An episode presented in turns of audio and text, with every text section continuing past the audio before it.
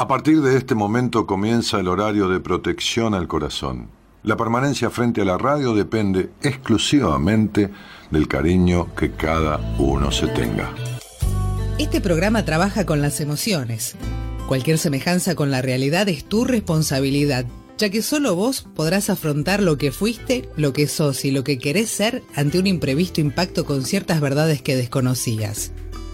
Entendemos que quizás hayas estado huyendo demasiado es hora de dejar de escapar. Gracias por volar con buenas compañías. Con ustedes, Daniel Martínez. Hola, buenas noches, ¿cómo estás?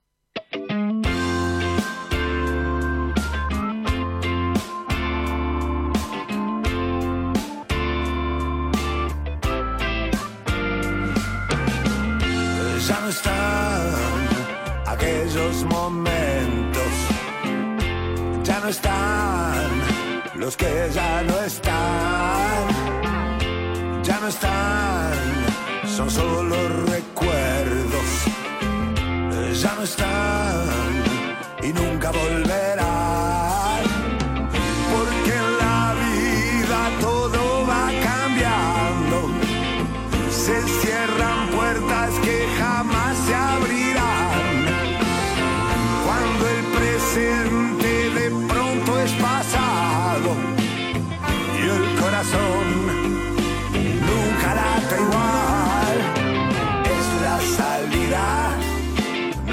volver nunca.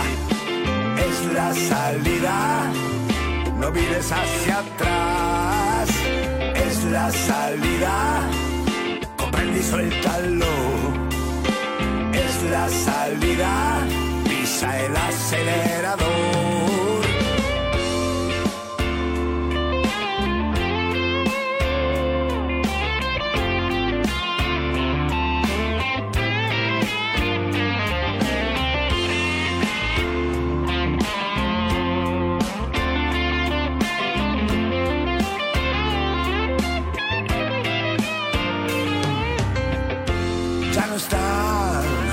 Las mismas preguntas.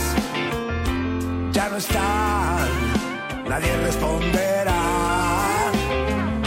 Ya no están las mismas respuestas. Ya no están, no te comprenderán.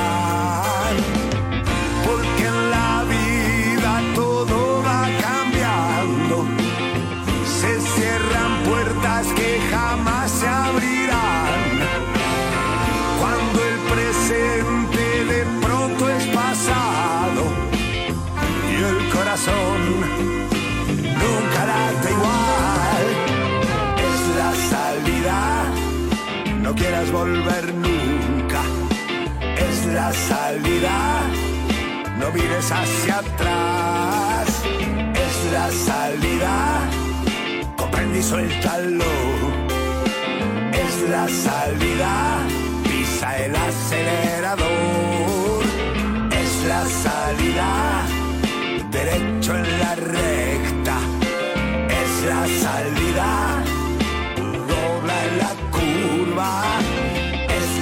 Salida, comprende y suéltalo. Es la salida, pisa el acelerador.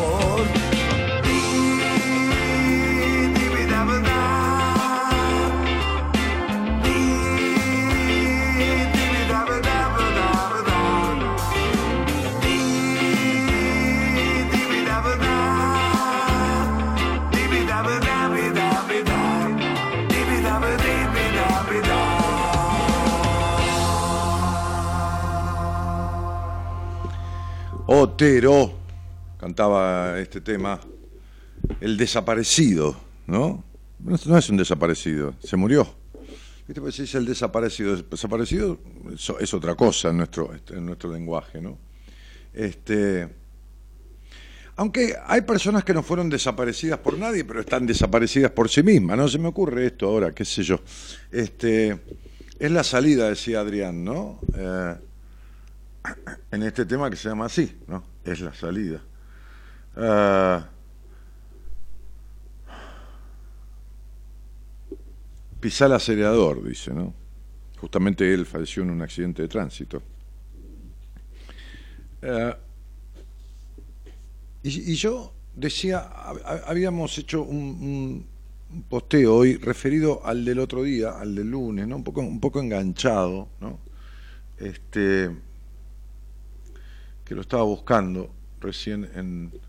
Estaba contestando algunos mensajes de, de la bandeja privada del Facebook de Buenas Compañías. y, y bueno, nada. Entonces estaba buscando ahora ese, ese posteo. Y no lo encuentro, acá está. y, decía yo allí, este, en Facebook y en Instagram, creo de manera ferviente en la necesidad de contar con alguien, de verdad, en la vida, de contar, de contar con alguien de verdad en la vida, ¿no? Eh, y, decíamos, ¿no? Como consigna, ¿no? Este, ¿con quién contás en la vida? ¿no? Decíamos como, como consigna, como propuesta, no es una consigna, ¿no? tiene que girar el programa en torno a eso, pero bueno, podemos utilizarlo de disparador, ¿no? Este, bueno, tuvo 700 y pico de interacciones, qué sé yo, 200 respuestas. Bueno, nada, este, como, como siempre, mucha interacción, ¿no? Me encanta que, interactuemos. Eh, entonces por ahí alguien decía, en realidad tengo a mis dos hijos, pero aún no son lo suficientemente adultos para entenderme, así que por descarte solo cuento conmigo misma, me caigo y me levanto, solo una y mil veces no tengo a nadie más y es triste. ¿no? Bueno, la verdad, Patricia, que nadie tiene a nadie, ¿no? nadie tiene a nadie. Pero sería no cuento, ¿no? Este, no, no, no cuento, ¿no? Es decir, contar desde el lado de, de, tener, ser tenido en cuenta, ¿no? Desde el lado de contar, ¿no? Numéricamente. Nadie, y por ahí esa necesidad tuya de tener a alguien hace que, bueno, no tengas a nadie, ¿no? Pero eh, que sienta que no tenés a nadie. Y cuando una madre o un padre dice, no, yo cuento con mis hijos y esto y lo otro, chao, estamos jodidos, está facturando a los pibes, ¿viste? Y los pibes la verdad que no deben nada, porque no deben nada, repito y repito hasta que entre, ¿no? Este, porque no pidieron nada, los chicos no piden nada. Y si uno pide una bicicleta y se la regalan, y se la regalan, nadie obliga al otro a regalársela, no la debe. Uno pide lo que debe prestado. Y la vida que uno tiene no se la prestaron es de uno. Porque si no, el registro civil ha puesto Daniel Jorge Martínez, este, nacido a préstamo, y no, no, no, no nació a préstamo. El tipo nació a partir del deseo de alguien, como todo embarazo que es deseado, consciente, inconscientemente, tiene un... Hay una historia, hay un objetivo más allá de uno, ¿no? Este, no, no viene gratis nadie al mundo, eh, ni ningún alma transita esta, esta, esta, esta existencia eh, o deja de transitarla si tiene que transitarla. No hay casualidades en estas cosas. Pero bueno, en este, en este andamiaje, en este andar, en este transitar por la vida, por esta existencia visible, este, la verdad que uno debería contar con alguien. Y contar con alguien no es contar con alguien, no, contar de verdad contar de verdad, con que alguien pueda contar de verdad. Y contar de verdad no es que te hagan un té. No. ¿Me entendés? O sea, sí, uno puede tener un quilombo en el banco y necesita cubrir una guita y te la presta un amigo, un conocido, pero...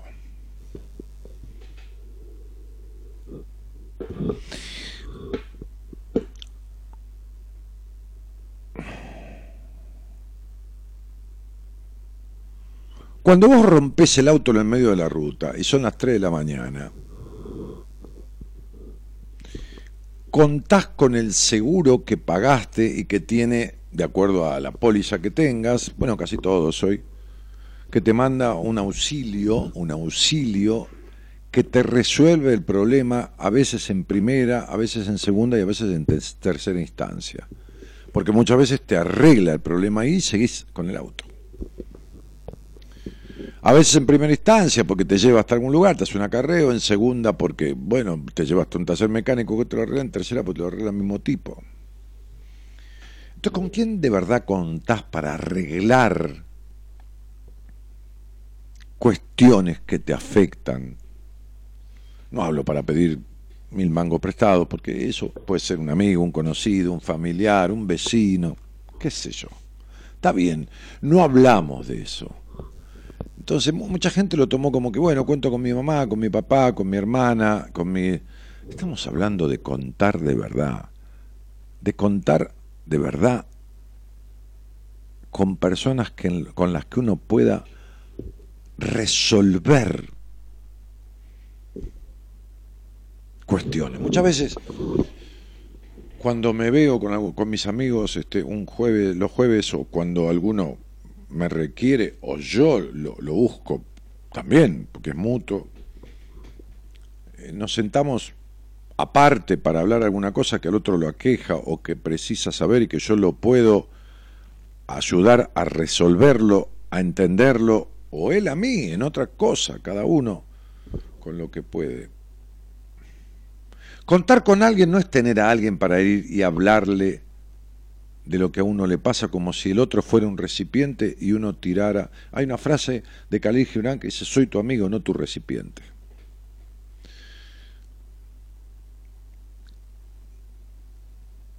Contar con alguien es contar con alguien con quien uno pueda contar de verdad, abrirse de verdad, con quien uno no tenga reparos prácticamente con quien uno no tenga que estar razonando y pensando lo que va a decir y hasta acá puedo decir y hasta acá.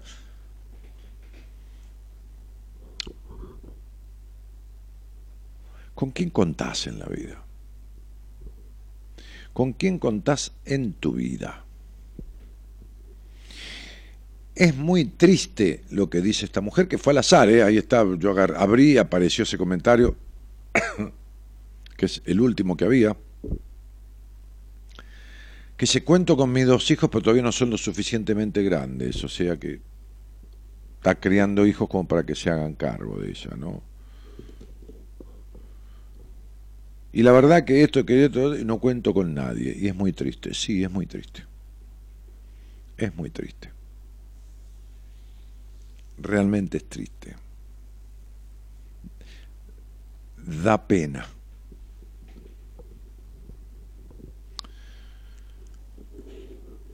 La primera persona con la que uno debe contar en la vida es consigo mismo. Y a la primera persona, como le decía yo, y una señora que parece un, bombero, que anda atrás de todo el mundo y arreglando las cosas de todo el mundo, que al final lo que hace es buscar aprobación de todo el mundo, pero también tener control sobre todo el mundo, ¿no? es controladora como su madre, este, y y necesitaba aprobación del mundo porque el padre nunca la aprobó, ¿no? Entonces digo, este el amor, que es un acto fundamentalmente de libertad, el amor no es otra cosa que libertad. No estoy hablando del amor de pareja, eso es otra cosa. No, el amor. No hablemos de cuál o por quién. El amor en sí mismo es casi diría yo sinónimo de la palabra libertad. Libertad y amor son las mismas cosas.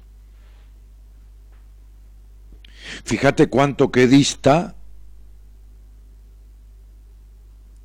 lo que muchas personas llaman amor cuando aman a alguien.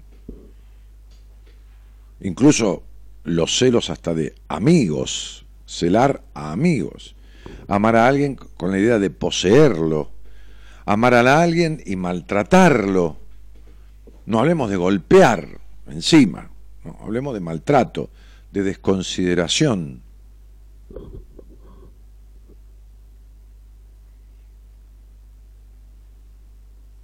Amar a alguien, un padre, y decirle a la hija, aunque me esté muriendo, no te voy a reconocer que estás mejor, cuando la hija está notoriamente mejor.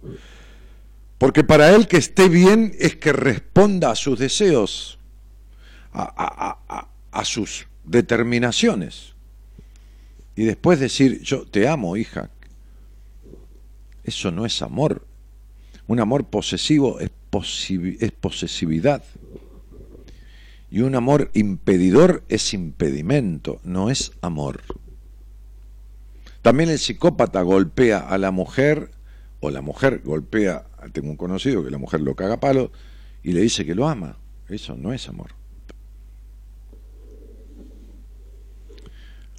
Entonces digo, le decía yo a esta señora hoy que es como un bombero que anda atrás de todo el mundo para que todo el mundo la quiera, pero también para tener el control. Este, le decía, ama a tu prójimo, tu prójimo como a ti mismo es el primer mandamiento de la religión cristiana, católica. En realidad uno tiene que contar con uno, primero tiene que contar con uno. Y a lo sumo compartir, es decir, partir con el otro esto que tiene, pero nunca quedarse con menos, ni darse menos de lo que le da al otro. No hablo de dinero, yo puedo tener plata en el bolsillo. Ahora viene un amigo y me dice, flaco, dame toda la plata que tenés, que tengo un problema. Y le doy toda la plata que tengo. Le doy todo lo que tengo y chao, después voy para mi casa, mañana me lo dará, pasado, qué sé yo. No estoy hablando de eso. Estoy hablando que no puedo más dar más atención a otro que a mí mismo.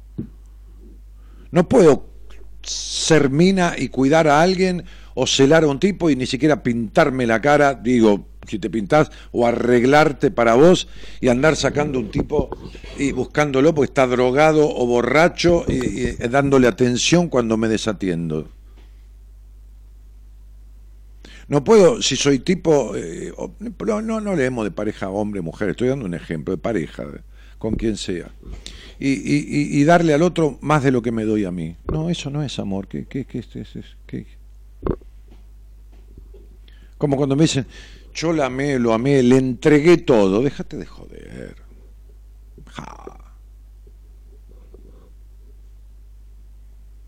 Entonces, la primera cosa que tenés que hacer en la vida es contar con vos.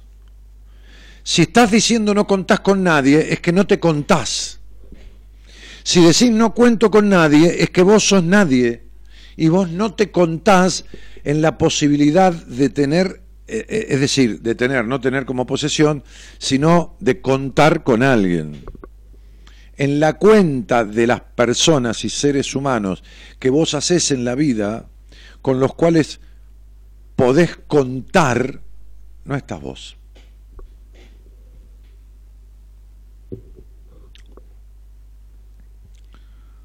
Así que, bueno, qué sé yo.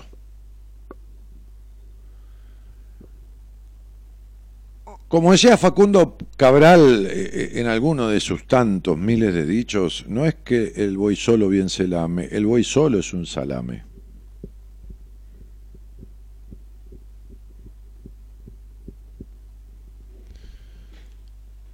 Y no es bueno que el hombre esté solo. Y no decimos solo por vivir solo, y no digo el hombre por el varón, digo varón, mujer, hombre, género, ¿no? Pero digo, solo puede vivir solo. El 50%, el 40 y pico de, los, de las viviendas de la capital federal habitadas, porque hay muchas vacías, son unipersonales, vive una persona sola. El 50%, la mitad. Entonces digo, que esté solo físicamente no es nada, eso no, no tiene nada de malo que no cuente con nadie en la vida, que solo cuente consigo mismo. Es poco, no alcanza. No alcanza a contar, porque no soy lo suficiente. No, el hombre es un ser eminentemente social. Y si no hay con quién interactuar y sobre todo tener no relaciones, algún vínculo, pero no de pareja, también puede ser de pareja, vínculo profundo con alguien, que no tiene por qué ser un terapeuta, que puede serlo, es el vínculo más profundo, debería ser. Tengo una paciente ahora que está con un ataque de pánico y la dejan da medicarte hasta que yo pueda atenderte, aunque sea dentro de una semana, 10 días que puedo empezar con vos, 20 años de terapia. 20 años de terapia. Debería ser el vínculo más importante de la vida. Es decir, tiene la posibilidad de ser el vínculo más importante de la vida. Pero no desde el amor, no desde la profundidad debería, debería, no lo es por incapacidad, justamente no de los pacientes. Pero uno debería poder contar, debería entre comillas, ¿viste? Porque los deberías de la vida, ni debería ni tendría, pero en este tránsito de esta existencia sería bueno. Es más que lógico, loable, beneficioso poder tener algún puñado, digo, dos, tres vínculos profundos en la vida. No, ya sabemos que por ahí mamá y papá son buenos, te traen un té, te enfermaste, te prestan plata, o si te separaste te puedes ir a vivir a la casa. Sí, pero eso no hablaba de contar en ese sentido. Mamá es mamá y papá es papá.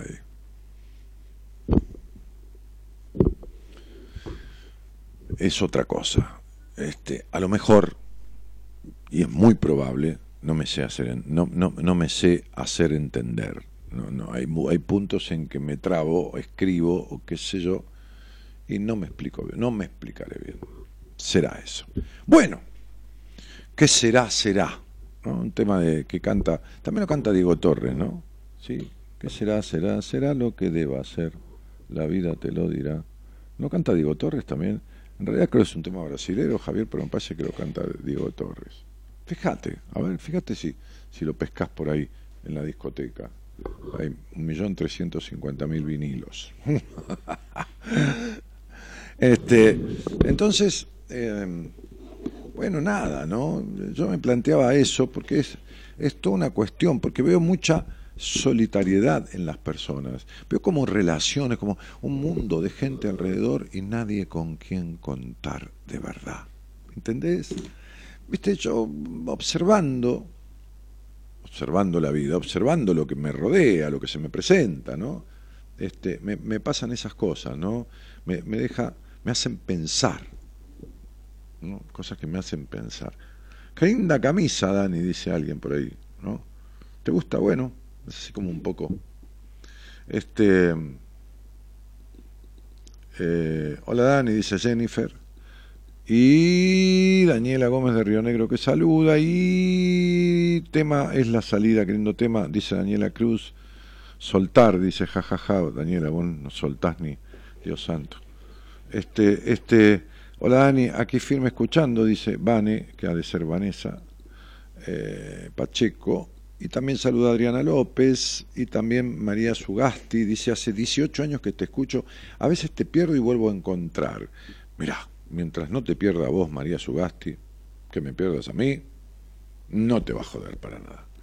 Este, y, y Estela Maris que también saluda. Eh, y me encanta tu camisa, dice Carmen Candia. Mirá si muestro, mirá, mirá. Si muestro los zapatos. Si muestro los zapatos, blancos con una tirita celeste del mismo celeste que la camisa. ¿eh? A ver, ¿se ve ahí? Ahí se ve el celeste, sí, ¿no? Este, y, con todo este encuadre celeste que me, que me da Javier, mira, me, me toma eh, con otra cámara, es, que es la de allá arriba, Javi. Está divina esa cámara, ¿no? Está copada. Este. Y el cinturón blanco y jean. Estamos, estamos así como cancheros, diría mi mujer. Estás canchero. Canchero es el que, el que, el que, cuida la cancha, ¿no? El que pone el pasto eh, sí, por eso tendré aspecto el que cuida la cancha. Me voy a trabajar a Racing, eh, a cuidar el pasto. Manuel Aterrado dice, hola Dani, muy elegante. Bueno, muy bien. Buenas noches, dice, hola maestro, dice la gringa, no la he visto por acá nunca, o, bueno, hay muchísima gente. Por Lore dice, yo cuento para arreglar un problema con mi psicóloga. Bueno, perfecto, me parece bárbaro. Puede ser un profesional, puede ser una persona que, ¿no?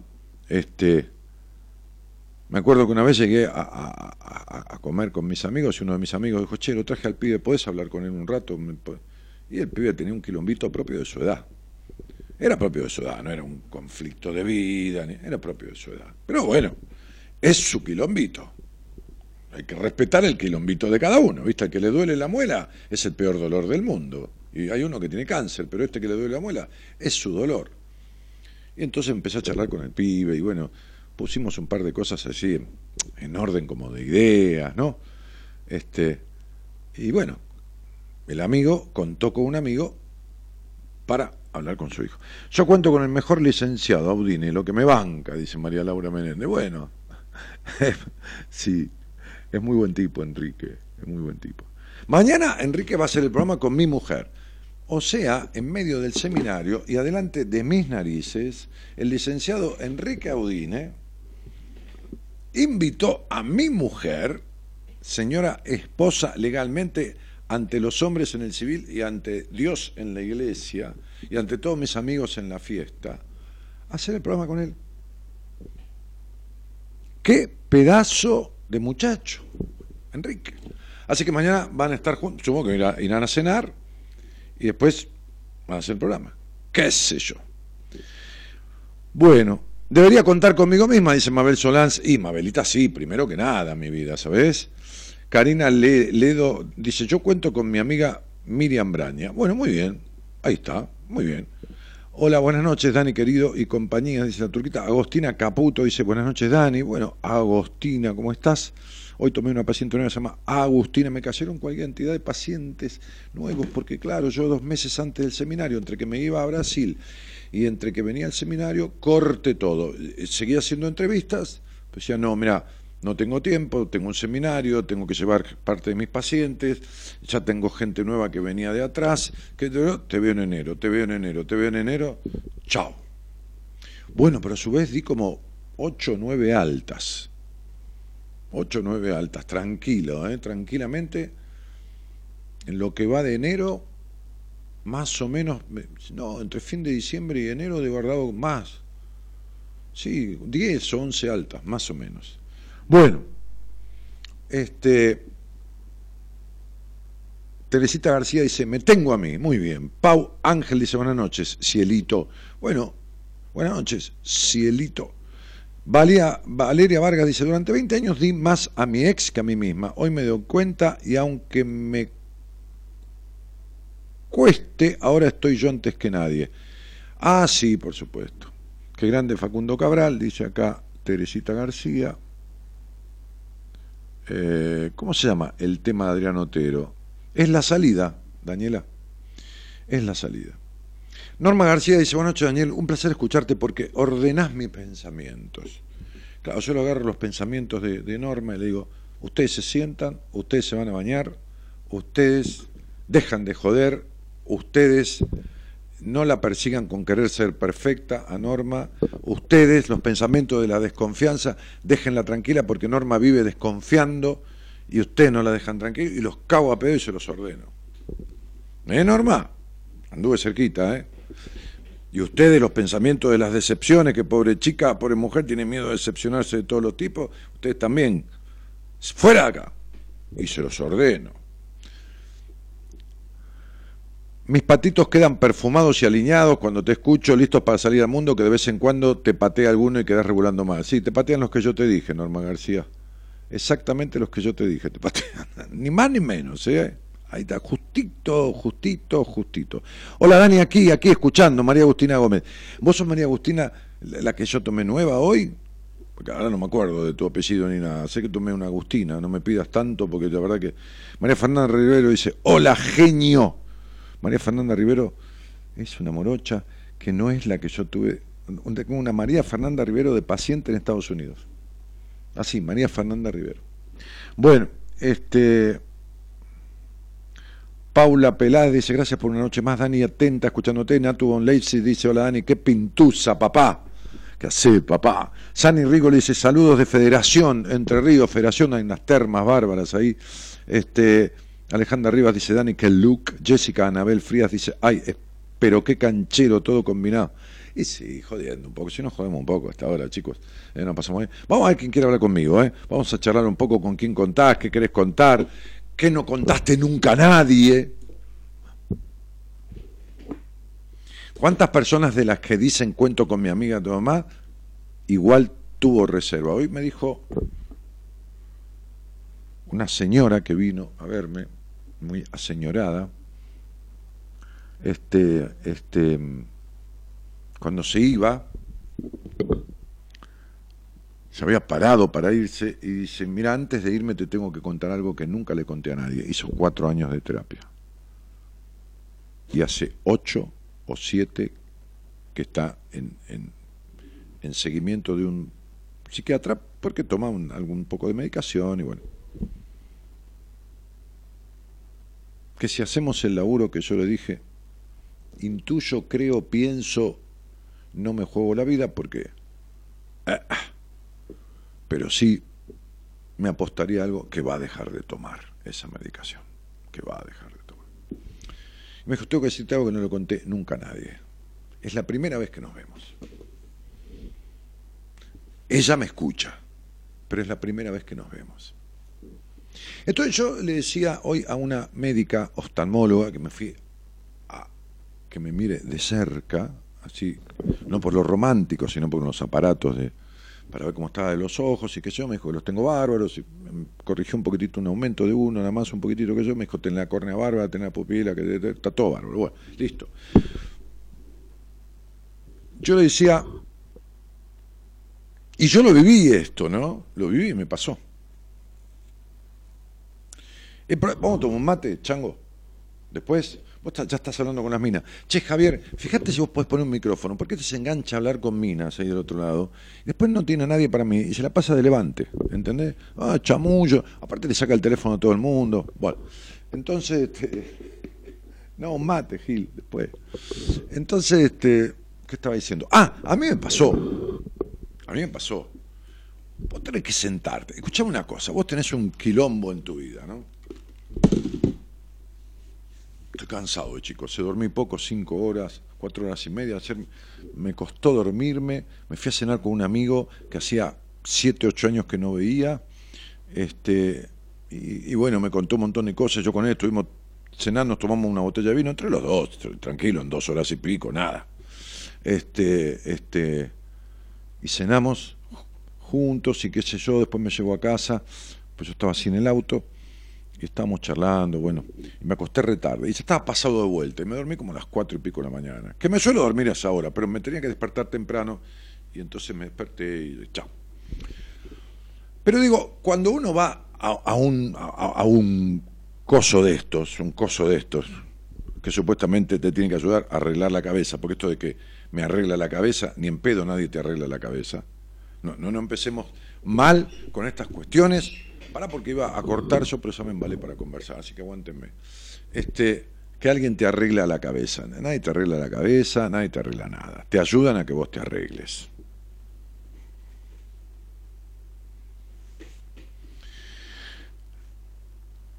Y a, este tipo o a esta tipa, que tiene un título ahí, estudió, este,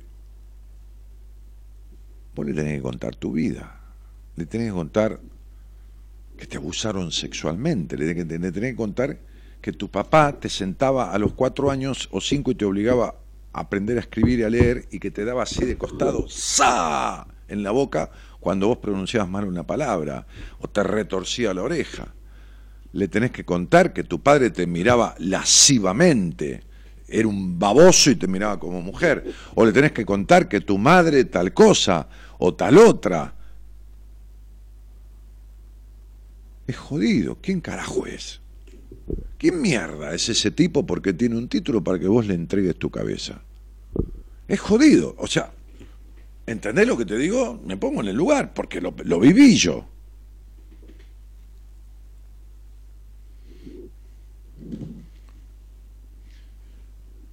Entonces yo hablaba con la doctora hoy que me decía, este, ¿usted a qué se dedica? ¿Qué sé yo? Le digo, a psicología. Ah, qué bien, le digo, hago radio, qué sé yo. Ah, porque me preguntaba, eh, no, estaba de chamullo, yo estaba, me, preguntaba si utilizaba mucho la computadora, le digo, y en la radio. No, y con mis pacientes, pues yo trabajo mucho con mail, con los pacientes, interactuando y desde ya hablando, pero también la radio y esto y lo. Ah, la charrada, qué bien. ¿Y, a qué se, ah, y, qué hacen la radio? No, también hablo con la gente al aire, mucha gente quiere una opinión, mucha gente no puede pagar una entrevista en este momento, o no la querrá nunca gastar plata en eso y quiere, ah, ah me ayuda, que sí, sí, hace 26 años que esto, y dice, no, qué bueno esto, otro, qué sé yo, y, esto, que otro, y qué importante, ¿no? Porque lo conocen, Entonces yo le decía, y sí, porque uno tiene que ir a un profesional. Yo vengo acá, usted tiene un título, acá todo, hay todos consultorios, viene por mi, mi obra social, mi prepaga, va. Este, este, usted me atiende y me dice, me, me revisa, yo confío que usted es una profesional, que está en un centro médico. Me mira a los ojos. Ahora, ¿usted qué sabe de todo lo demás? De mí como persona. Usted sabe de mí como cuerpo. Y una parte sola, que son los ojos. Ahora, la cabeza, que es lo más recóndito que uno tiene, donde tiene guardado cientos de miles de situaciones, cientos de miles, cabe mucho más que en la computadora más grande. De... Entonces, digo, ir y sentarte entre... Entonces yo le decía, a mí lo que me pasa es que tengo mucho, gracias campeón, tengo mucho, este, la confianza de la gente. ¿Sabes qué, ¿Sabe qué me pasa, doctora? Dice, no, yo lo tuteaba, después ella me empezó a tutear. Una señora grande también, este, este, grande también como yo, digo. Este, ¿Sabes qué me pasa? Que la gente me escucha. Ahora me ve, hace rato me ve por cámara. Entonces me tiene junado. Sabe cómo soy yo, sabe cómo cocino, no porque bien o mal, sabe que hago de comer, sabe que voy a jugar al truco con mis amigos, sabe que me casé, conoce a mi mujer, sabe medianamente la zona donde vivo, sabe lo que he hecho en mi vida antes, sabe, sabe. Entonces cuando llega a mí, le dije, yo utilizo algo que se llama numerología, me dijo, ah, qué interesante, que yo digo, sí, Pitágoras, este, y, y yo con eso descubro rápidamente, entonces le tiendo una alfombra diciéndole cosas de su vida para que pueda ya con la confianza esa que me tiene, y si no me la tiene porque me conoce recién, yo me la sé ganar, porque le entro en su alma, y entonces el otro se abre. ¿Y qué es lo único que cura? A ver, el vínculo, ¿qué, carajo se creen que cura?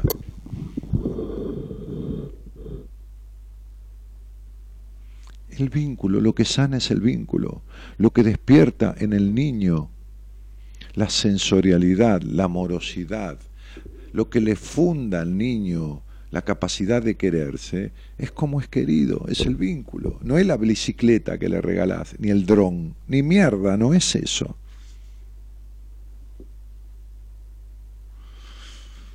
Entonces el vínculo con el profesional es lo que ayuda tiene que conocerlo a uno. Esta cosa de, cuando yo me atendí con Lucio Serra, que es el, jefe honorario de neurología del hospital italiano, un capo, capo recapo, pero mucho, mucho mejor tipo que médico, no porque no sea, es un médico notado, notorio. Yo tenía una, una afasia, lo que se llama una frigoria, una, una, parálisis facial que, que mueve un poquitito el labio y el ojo, habrán visto. Y yo lo fui a ver hace 28 años, qué sé yo, yo estaba en plena época de ataque de pánico, se ve que el estrés y todo eso, ¿cómo estaba? Me acordé ahora, este, de, parte de mi psicoanalista, de mi terapeuta, en que yo había empezado a confiar lentamente, pues yo no lo conocía al tipo. Me dijo, en el consultorio empezó a mirar todo el estudio que me habían hecho, una cámara gama, aunque sé yo, todo un quilombo de esos, y levantó la ceja, ¿viste? Un médico cuando está mirando tu estudio levanta la ceja, vos, decís, ya cagué. Y me dijo, flaco, venía al baño. Al baño, ¿qué onda? Entonces me dijo, mira, te voy a enseñar unos ejercicios, ponete frente al espejo, unos ejercicios para que hagas porque estás bien, dentro de todos los estudios, adentro del cerebro no hay nada. Este, te voy a enseñar unos ejercicios para acá, para que no te queden estos rasgos que tenés, el ojo corrido, la boca un poco torcida. Entonces me miró, ¿no? Me miró y me dijo, ¿crees que te digo una cosa? Vos vivís gesticulando, vivís haciendo gestos con la cara todo el tiempo. Es el mejor ejercicio que puedo hacer. Andate que no te va a quedar ni rastro. Y ese, andate, esa confianza en ese tipo, ese tipo que yo le dije, Lucio, si vos me tenés que operar la cabeza, me la abrís vos, te lo pido por favor este, y yo lo había visto tres veces en mi vida, pero ese tipo que te dice, acepto un electroencefalograma la primera vez que me vio y le digo, y doctor, eh, que pido fecha a su secretaria. No, loco, vos vivís en, en, en, Coso, en, en, en Raúl Mejía, acéptelo allá y me llamás por teléfono y me decís el resultado y se acabó. Venís de parte del maestro tuya, me dijo, como diciendo, este, entonces yo le decía a una señora, yo te elijo para hacer el seminario, porque yo elijo a la gente para hacer el seminario. No es que la gente elige el seminario, yo elijo a la gente para hacer el seminario. Yo me doy ese gusto que arranca de mi responsabilidad. Y le dije, ¿y vas a hacer ese seminario, vieja? Este, este, vas a leer un libro, yo te voy a decir, y vas a ir derecho al seminario. Y después yo te voy a poner en manos del terapeuta que vas a arreglar esto. Y en julio vas a ser otra persona. En julio de este año. Y va a suceder así. Y esa confianza que toma, esa, esa, esa, esa, eso, eso que se llama feeling, rapport, qué sé yo, empatía, qué sé yo, lo que carajo, eso es fundamental. Esta señora, no esta, otra, que hoy viene una entrevista, cuando se iba me dijo, te tengo que decir algo porque... Ah, porque yo le dije, necesito dos cosas de vos, que siempre digo cuando voy a tomar un paciente. Siempre digo, ¿eh? Por ahí alguna vez no, se me, se me olvida, pero siempre digo, ¿eh? La constancia en el proceso conmigo y que me des lo que nunca le diste a nadie, que es tu cabeza. Porque si vos me das todo lo que hay adentro, yo te puedo dar todo lo que hay acá. Pero si vos me ocultás, yo voy a agarrar para otro lado voy a agarrar para acá porque vos me decís hasta ahí, yo voy a agarrar para allá, no tengo la información. Entonces, desde ya me dijo, entonces seguimos charlando y cuando se iba, se acordó de algo, me dijo, tenés que saber algo que yo no le conté a nadie en mi vida. Hizo cuatro años de terapia y hace ocho años que está yendo a ver un psiquiatra que la medica. A nadie en su vida. Hoy es la primera vez que nos vemos. Entonces esto que pasa acá, porque mucha gente que, que está, el otro día estaba en la feria y apareció una, ay, yo lo escucho, estaba yo mirando unas plantas, ¿cómo le va? Este es mi marido, se llama Máximo, y yo esto, y yo lo otro, y yo, este, y, y, yo lo escuché tantos años, me acuerdo, y me empezó a contar cosas del programa, qué sé yo, bueno, yo la escuché todo lo que pude, después le dije, flaca, te doy un besito porque tengo que seguir hablando con él. Bueno, pero este, la gente que me encuentra por la calle sabe que yo soy el mismo que en la radio. Entonces Freud, no Daniel Martínez, ni Josecito Pérez, el, psicólogo de acá a la vuelta, ni, ni Danielito Martínez, no, no, no, no, Freud, Freud. Mucho, un tipo muy criticado por muchos, que tendrían que lamerle el traste, pero bueno, decía, decía, entre tantas cosas, que ni todos los medicamentos del mundo producen lo que algunas palabras con conocimiento amorosamente dichas. Y amorosamente dicha no es ni de franela, ni de... No, amorosamente, que lleven el objetivo, cuando yo cago a pedos alguno, es amorosamente, porque llevan el objetivo de movilizarlo al otro, de conmoverlo, de moverlo con lo que le estoy diciendo, de sacudirle la rama. Entonces, uno tiene que contar en la vida con alguien con quien pueda contar todo lo que se le cante. Si no nos sirve ni el vínculo de relación de pareja, ni de amistad, ni de esto, y mucho menos el, el del psicoterapeuta, que debe ser el vínculo donde uno pueda contar todo lo que le cuenta a cada uno de todos los otros, más todo lo que no les cuenta si no nos sirve. Y las personas comúnmente y los terapeutas contribuyen en su inmensísima mayoría a que no se hable en terapia de lo que se debería hablar. Que es todo. ¿Todo qué es? Todo. No, todo me comí una pata de pollo. No, no. Boludeces, no todo. Todo lo que sabemos, que de lo, aquello de lo que no se habla, de eso no se habla, de esas cosas no se habla. Todo.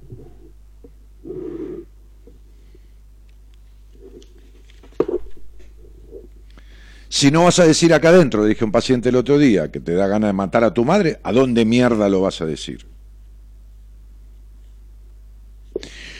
Hoy le decía a mi mujer, quiero hacer una charla TED, porque viste, yo no tengo cabida en lugares que van miles de pero bueno, no, no me dan ese lugar. Será porque, viste, te escucha, porque todas estas jotas hacen relevamiento, diciendo, este tipo putea, es un exagerado, habla de esto, habla de qué sé yo qué. Quiero hacer una charla TED, me gustaría, ¿no? Y esa charla TED, bien paradójica, sería, los padres nunca tienen la culpa de nada. Así se va a llamar la charla. Y voy a explicar por qué. Es una charla de 10 minutos que está desde Tony Robbins hasta Rovira, hasta, qué sé yo, Jürgen Klarich o, un actor disfrazado. Charlas que se van eh, la charla TED es una charla que se va grabando en diferentes lugares del mundo con diferentes personas del mundo y van hablando de, un tema, de un tema que suele ser paradójico, a veces un poco irrisorio, pero también hace pensar, pero bueno, nada, cada uno con su estilo, ¿no? Y son como muy conocidos. Bueno, Lucrecia, tengo que llamar una Lucrecia, ¿os podés creer? Mañana. Hola, ¿cómo estás? Hola, buenas noches, Daniel, un gusto. Gracias. Tengo que llamar a una Lucrecia porque tengo un trámite que hacer y la chica que me atendió cuando llamé la primera vez se llama Lucrecia. Bueno, decime, Lucrecia, ¿de dónde sos? Eh, soy de La Pampa, eh, vivo con mi hijo em, y quería saber un poco de, mi numerología porque estoy con muchos nervios, con muchas... Eh, a ver que... Escuché muchas historias y me sentí identificada. la primera vez que te escuché fue en Navidad y me gustó el programa, así que decidí llamar. Está bien, Lucrecia, pero yo no no no no hago yo no leo la numerología con las personas para ver cómo le va a ir en la vida. Este, yo yo No, no, o sea, como una devolución, algo porque estuve haciendo terapia y no me sirvió para No, pero nada. espera, olvídate de la numerología, me haces el favor, Lucrecia. Sí. Decime qué te pasa. ¿Entendés? Olvídate. La numerología para mí es como el análisis de sangre para un médico. Es una cosa que utiliza el doctor para él, para ver cómo estás vos, de que lo que vos no entendés un pito. ¿No? Va. Pero el doctor ante eso te dice, ¿qué te pasa? Y me siento cansado, doctor, mire, no me, cuesta levantarme. Bueno, entonces vas a hacer este análisis. Vos el análisis se lo vas al doctor, el doctor lo lee. Si lo necesita, si cree que lo necesita, por ahí te revisa, te dice, no, no, mire usted, qué sé yo, tal cosa. No, no tiene. Tómese esto, listo, chao, hasta luego. Entonces, vos decime qué te pasa, que vos me Estuve mucho tiempo con dolor de cabeza y mucho dolor de espalda en la zona baja, muchísimo dolor. Entonces, por ahí no sé qué significa, porque justo en particular hoy. ¿Me puedes decir qué te pasa en la vida, Lucrecia? ¿No? ¿Qué te pasa en el cuerpo? En el, porque vos me llamás por un dolor de espalda como si yo fuera un médico, ¿entendés lo que te digo? Claro, o sea, pero veo o sea, que hay gente como que una devolución a algún dolor o sé que se refiere a alguna cosa. Eh... No, Lucrecia, yo no hago eso, lo hago como complemento. Me parece que estamos equivocados, me parece que no escuchaste el programa, lo has escuchado una vez, escuchaste algo así a la pasada o dos veces y no, no, no todavía no entendés de qué se trata, cielo. ¿Me comprendés mi vida? Sí, sí. ¿Entendés? vos, vos, me podrías decir, mira, Dani, ¿qué me pasa que siempre pienso en un tipo ideal y llega y me decepciono? ¿Y qué me pasa que, que soy una caprichosa y discutidora? ¿Y qué me pasa que en mi casa hubo unos quilombos bárbaros cuando yo era chica, todo discusión, todo presión? ¿Qué me pasa que sueño con cosas todo el tiempo las vivo perdiendo? ¿Qué me pasa, Daniel, que tengo este vacío de mierda dentro de mi alma que nada me lo llena? Pero no decirme que te duele la espalda, ¿entendés? ¿Me podrías hablar de los conflictos que tenés de toda tu vida, no de que justo hoy te duele la espalda? ¿Me podrías hablar del quilombo que tenés con tu papá y que tuviste siempre, que fue la primera gran decepción de tu vida? Entonces de esas cosas hablo yo. Claro, bueno, por ahí en los nervios a uno le cuesta expresarse. Y no, pero claro, pero todo lo que te dije es, así. Es verdad, es totalmente cierto. todo. Todo, todo, tal cual. Todo. Entonces sería, ¿sabes qué te pasa? Que vos cuando llega un tipo a tu vida le demandás como si fuera tu padre todo lo que tu padre no te dio. Y no es tu padre. Y en, siempre te vas a decepcionar porque nunca sanaste lo, lo, que te... ¿Sabes por qué te duele la espalda? Seguramente te duele la espalda, te diría yo, Lucrecia. decís, ay, sí, sí, porque la espalda alta es la sensación de no ser amada. Y la espalda baja tiene cuatro acepciones, desde la cuarta vértebra lumbar, la quinta lumbar, el saco y el coxis. Entonces, es la pérdida del poder de uno mismo, la incapacidad de aceptar el sano placer, los conflictos con la sexualidad, la obstinada y vieja ira a los padres y el atascamiento y la culpa en el pasado. Esa es la espalda baja, que va desde la cuarta hasta ahí donde empieza la cola, ¿viste? Hasta el coxis, el huesito. Entonces, estas cuatro cosas que te dije, que significan esas cuatro vértebras, esas cuatro posiciones vertebrales, las dos últimas y el sacro y el coxis, más lo que te dije de la espalda alta, es exactamente lo que te pasa. Pero esto que te pasa en el cuerpo es el reflejo de lo que te pasa en la vida, ¿entendés? Sí, sí, sí. Claro, porque primero se afecta el estado emocional y después pasa al cuerpo. Claro, o sea, yo hace cinco años que estoy en silla de ruedas. ¿Por qué? ¿Tenés una artritis reumatoidea? No, yo tuve un infarto medular. Ah, tuviste un infarto en la médula. Sí. Bien. Fenómeno. ¿Y qué te dijeron los médicos? No solo me operaron y a mi casa, no, que no tenía solución. Ajá. Bien.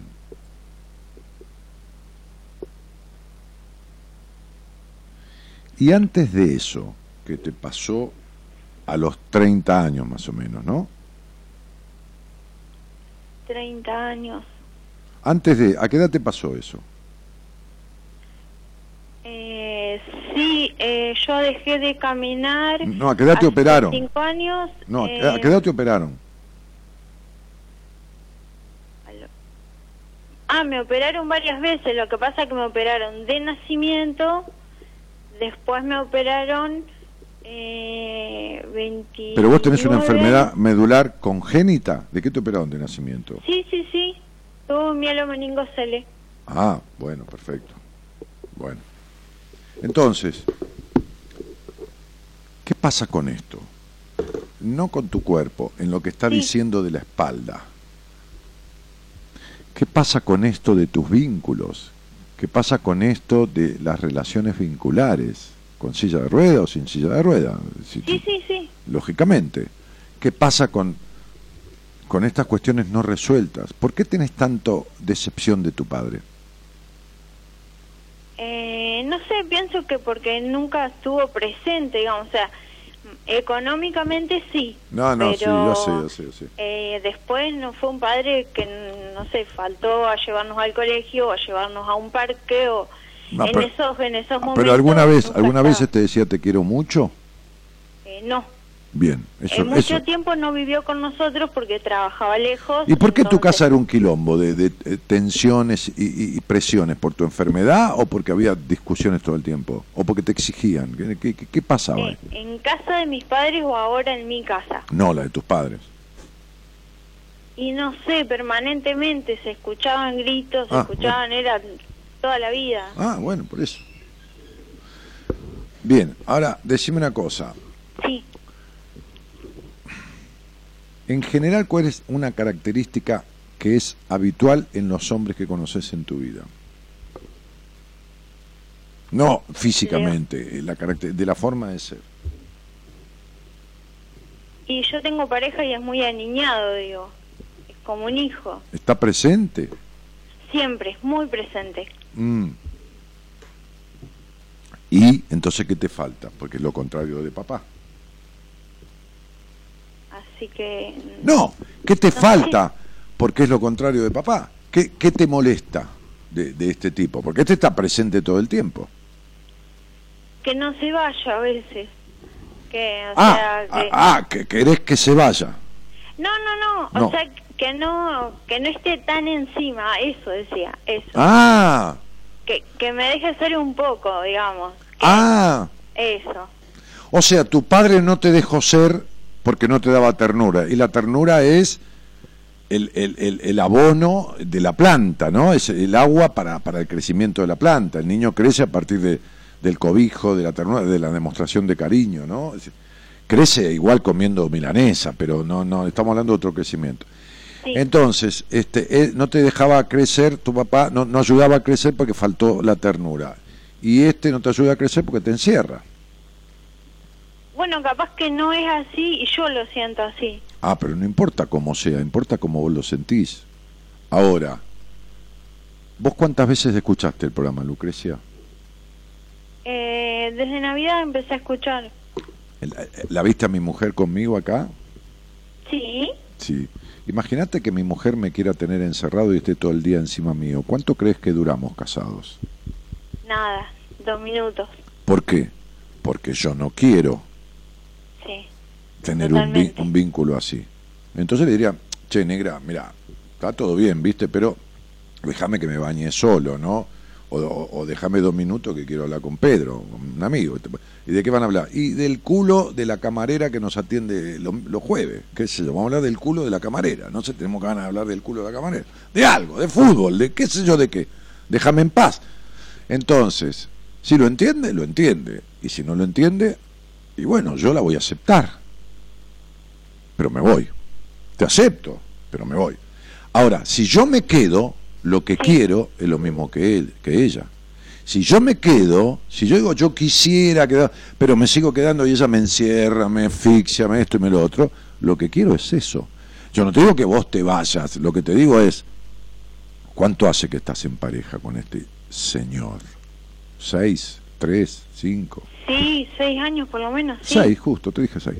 Bien, entonces sería, si vos estás hace seis años y el Señor es así, pobre, porque es un divino, para otra, para vos no, es un pesado, y vos te quedás con él, lo que querés es alguien así. Porque yo, si viene el mozo y se me para al lado de la mesa y no se va nunca, entonces está muy bien que me atienda, pero no que me rompa las pelotas. Entonces, si yo no le digo nada, es porque quiero un mozo que esté pegado a la mesa todo el día. ¿Está claro? Sí, muy claro, sí. Es decir, que lo que vos querés es lo que tenés. Lo que uno quiere en la vida no es lo que uno dice, es lo que uno hace. Vos decís que no querés que Juancito, no sé cómo se llama, esté todo Rodrigo. Rodrigo, eso, esté todo el día con vos. ¿Qué hace Rodrigo? ¿Canta, baila, toca la guitarra? ¿Qué hace? Sí, canta y toca la guitarra. Mm, Muy bien, muy bien. Qué bien, qué bien. Andamos bastante bien hoy. Entonces, este, este, entonces, este, este, Rodrigo, que da más vuelta que la oreja, porque viste es vueltero.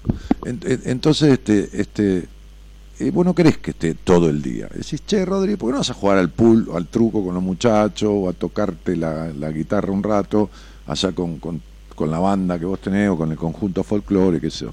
Este, no, no le decís. Él, él está ahí, está todo el tiempo y lo que vos querés es lo que haces, no es lo que decís. Vos me estás diciendo a mí, che, Dani, la verdad que no quiero que este tipo esté todo el día, pero después cuando está todo el día, te quedás seis años seguidos.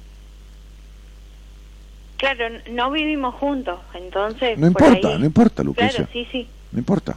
¿Qué tiene que ver? ¿Qué tiene que ver? Eso no tiene que ver. Yo tenía una relación con una chica, estuve de novio y no vivíamos juntos y me celaba y venía y se aparecía en mi casa sin avisarme. Yo no me voy a la casa de nadie o que se me novia sin avisarle, porque no es mi casa. Y entonces era de celosa y igual dejé de salir.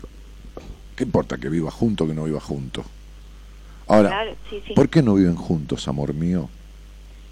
Porque, o sea, tuve una pareja anterior que me separé el papá de mi hijo y no sé, me entró como pánico a que alguien se quedara a vivir con nosotros, entonces fue por eso, ¿Pero porque te pegaba ese? ¿Qué pasó? sí, a los dos, a mi hijo y a mí, entonces nos escapamos un Hoy día estoy como y, muy agudo. y me quedó pánico desde esa vez. Mi amor, que lo- ¿y te pegaba? ¿Estabas en silla de ruedas y te pegaba el hijo de puta encima? No, no, no, en esa época no. No. ¿Qué caminabas? ¿Con andador vos o, o cómo?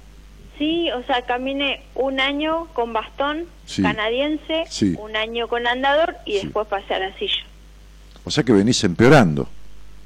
Sí, mucho, mucho. Pero la puta que lo parió.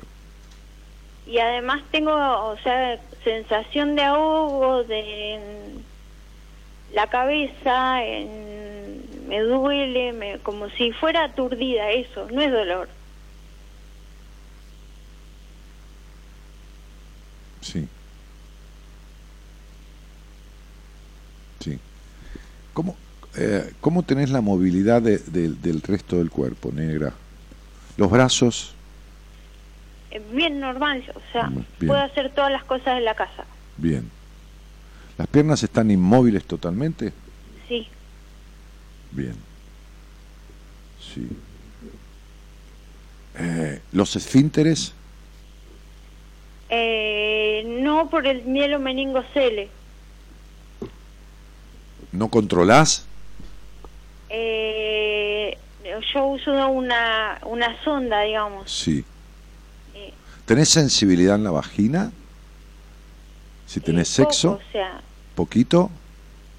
sí, sí, o sea, casi nada por el tema del mielo, más Sí, de esta está bien. cirugía. Está bien, mamá. ¿Tenés sensibilidad intravaginal? No, tanto, apenas. ¿Y, y, y clitoridiana tenés sensibilidad, mami? No, No. Bien. ¿La tuviste alguna vez en tu vida o no? no, No. que yo me acuerde, no. No. Está bien, mi amor, si no. sí. ¿Te molesta que te hable de esto? No, no, por favor, no, no. Che, ahora se te fueron los nervios. ya. Este, Lo eh, que pasa es que cua- es el principio. hasta sí, que quédate tranquila, veo quédate tranquila, sí. ¿Para dónde Entonces, porque, vamos? porque- no, porque sos exageradamente ansiosa. No son tanto los nervios, hay, tenés mucha ansiedad.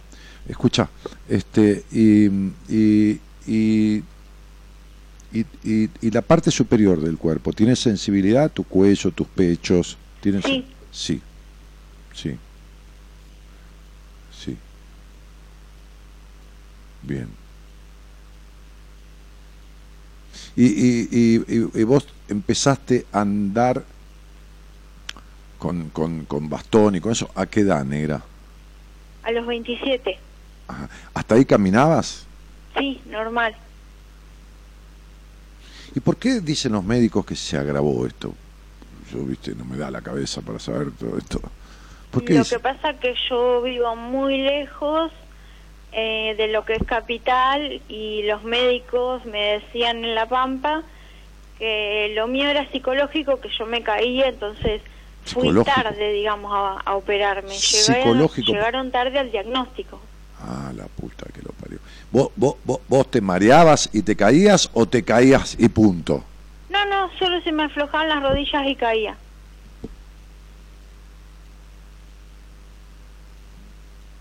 Bien. ¿Y esta insensibilidad genital la tuviste siempre? Eh, no, antes de la cirugía estaba bien. O Y sea, cuando vos tenías, ante- antes de cuál cirugía, antes de cuál, gorda? A mí me afectó mucho la última cirugía que fue hace Cinco, ya cuatro años. cuatro o cinco años. ¿Y, cua, y, cua, y, y, y antes de antes, cuando vos caminabas bien y todo más, y tenías sensibilidad eh, en tu genitalidad, tu, tu sexualidad era más o menos igual, no por la enfermedad ni por nada, por, por, por pudor, por prejuicio, por, por todo esto, No, malísimo. era malísimo. malísima, era malísima, estaba seguro. Bien. Eh, ¿Quién te crió así castradita, digamos? Y mi mamá. Claro. Sí. Muy bien. Bueno, mi papá también, un poco, También. un poco los dos, un poco y un Sí, poco. papá no estaba nunca, cuando estaba era el pedo. Cuando estaba Claro. por ahí no nos dejaba salir y demás. Claro, sí, sí, sí. Sí. Sí. Bueno, ¿y qué te pasa? Entonces, tenemos este quilombito que estamos en la silla de ruedas. Bueno, es toda una cuestión. Este, y, y vos vivís con quién? Vivo con mi hijo, Claro, sí, se sí. llama Santiago. Sí, con Santi. Eh, y bueno, ahora empecé con, no sé si es pánico o qué, pero con dolor de cabeza, estuve internada dos días y quieren ponerme una persona que me asiste y la verdad que no estoy de acuerdo porque... Pero espera, ¿estuviste considero- internada y te hicieron una tomografía, te, te vieron la cabeza, todo? No, no me hicieron nada. O sea, cuando se me pasó me mandaron a mi casa. Bueno, muy bien. Bien. Este, este. ¿Cuánto de controladora sos de 0 a 10? 20. Claro, ese es el dolor de cabeza. ¿Querés saberlo? Porque me gusta que esté todo perfecto Ey, y ey, no, ey. no puedo con todo. Escúchame, amor. Viste que yo te expliqué lo que son los dolores de la espalda. Ahora querés saber lo que es la cabeza. Es la necesidad de controlar todo. Es el exagerado control. de todo y sobre todo. Por eso estás de novia con un controlador. Porque sos una controladora. Y vos no lo controlás porque él te está controlando todo el día. Entonces, ¿para qué carajo lo vas a controlar? ¿Entendés? Sí, exacto. Bien, Es tal cual. bien. Entonces, ¿por qué? Porque agarrás un tipo así, te lo quedás para que no se vaya como se fue papá. Entonces, este está siempre. Sí, Porque la si- verdad que sí. Porque si fuera un tipo medianamente libre, suponete que nosotros nos conocemos en un bar, pegamos un chape y empezamos a salir y te emputeces la vida conmigo, ¿entendés? Pues yo me voy, vengo, salgo, no te estoy controlando todo el día, hablo con las chicas acá que me dicen qué linda camisa, que te que lo otro, y vos te querés cortar el, el dedo, ¿entendés? Sí, Eh, claro. sí, sí, tal cual. Ah, sí, bueno, entonces date cuenta que el que está con un celoso es un celoso. y. Entonces, la necesidad de controlar y poner toda la energía en la cabeza con la necesidad de control te explota la cabeza. Sí, Bien, más que ponerte una persona que te asista, tenés que ponerte una persona que te ayude a arreglarte la cabeza. La cabeza no, la cabeza la tenés bien. Yo te estoy escuchando y tu cabeza está bárbara. La psiquis, ¿entendés? El aparato Eh, psíquico. Justamente estoy por comenzar eh, con un tratamiento nuevo con una psicóloga y le Muy quería bien, llevar él para que me ayude con todo el tema este, a ver qué, Muy bien. Ahí está. para ver qué le digo, eso, que, que Te lo acabo de ¿con decir. ¿Qué comienzo? Acá te lo acabo de decir. Hola, ¿qué tal? Soy una controladora prejuiciosa, ordeno sobre lo ordenado y limpio sobre lo limpio. ¿No es así? Sí, Bueno, entonces la tipa te mira así, ¿no? Te mira. ¿Viste los perros cuando vos le hablás y no te entienden? sí, Te ponen de costado así y siguen mirando y no contesta nada, ¿no? Hasta que vos seguís hablando. Y tampoco te contesta. Y anota. Y tampoco, y vos le seguís contando, ¿no? Y no te dice nada. Andate a la mierda. Chao, hasta luego. Buenas, chao. No me gusta ese sistema para vos. Entonces, necesitamos alguien que tenga feeling, rapport, que te diga, hola, ¿qué haces? ¿Cómo te va? No seas pelotuda, este, Lucrecia, a ver, escúchame esto, lo otro de acá, y vos le contás y ella te dice, o él, quien carajo sea, ¿entendés? ¿Y ¿Viste esto, que estás haciendo conmigo? Bueno, algo así parecido, y hablando clarito. ¿Está claro? Entonces sí, sí. sería esto, para desarmar esta, ¿cómo se llama tu mamá? Susana, Bueno, vos no sos Lucrecia Pérez, no vamos a decir tú. Sos Susana Lucrecia Pérez. Porque todavía tu mamá está más presente dentro tuyo que vos. Cuando vos andás controlando, limpiando y todo, todo sos Susana, no sos Lucrecia. Cuando yo la veo a Lucrecia con la numerología, ahora sí, Lucrecia no vino a esta puta vida para ser una controladora. No tiene nada de controladora, nada, ningún número le da. Se hizo controladora en la relación con la madre. El modelo materno se le quedó pegado, ¿entendés? Entonces le decís a la terapeuta, sacame a mi mamá de encima. No te entiendo. Bueno, chao, hasta luego, anda a cagar, decir, me voy a otro. ¿Se entiende? se entiende perfecto. Y listo. Si no las haces escuchar esta conversación tan agradable, con, tan, con términos tan prolijos de mi parte, este, y con estos Sí, vo- se- se este, vo- este vocabulario tan, ¿no? este, tan pulido que tengo y que se lo aguante. que- Se lo voy a llevar a la psicóloga también Claro, si lo hará, ¿cómo te va? Me hable con un tipo que yo la verdad que lo escucho, tengo un poco de confianza y sabe un poco decir un poco. Y me dijo todo esto, qué sé yo, te lo traigo para ver si sirve para algo. Claro, sí, ¿Entendés? sí, sí. Si sirve para algo, tranquila, tampoco le vas a decir, yo no soy el dueño de la verdad. Y bueno, la tipa escucha y dice, no, este tipo me parece un tarado, chao, andate. ¿Entendés? Te dice, "Ve- ve, ¿por qué? Porque no es lo que vos pensás. Si se lo llevas, es porque para vos es importante.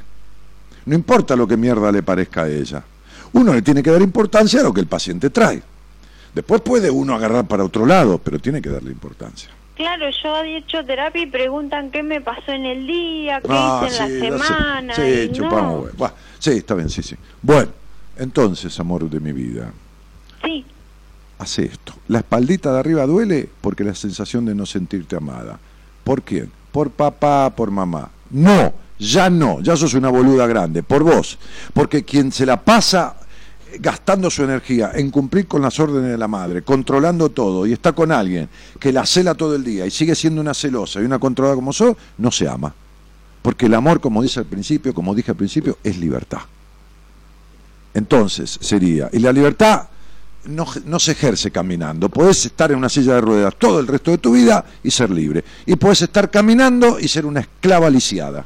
¿Entendés lo que quiero decir, no? Sí, sí, sí. Bueno, entonces, entonces, digo, el amor que te falta en el dolor de espalda alta es el amor que vos no te das. La ternura que no te das. Y los dolores bajos, de la espalda baja, es la pérdida del poder de vos misma porque todavía estás haciendo lo que tus padres criaron, todavía te dejas de lado, todavía no te das el disfrute que deberías darte. Y todavía sos la prejuiciosa que cuando tenías tu vagina en orden, tampoco podías coger en libertad. Entonces, ni cuando pudiste ni cuando no pudiste fuiste libre. ¿Me entendés, princesa? Sí, sí, sí. Entonces agarra esto y que tu terapeuta se la aguante, que le estamos dando una clase y le mandamos un cariño y le deseamos que tenga mucho éxito con vos. ¿Eh? Se lo deseo de todo corazón. Y a vos también. Muchísimas gracias, muy amable. De nada, mi vida, chao. Chao, cielito. Chao, chao. Chao.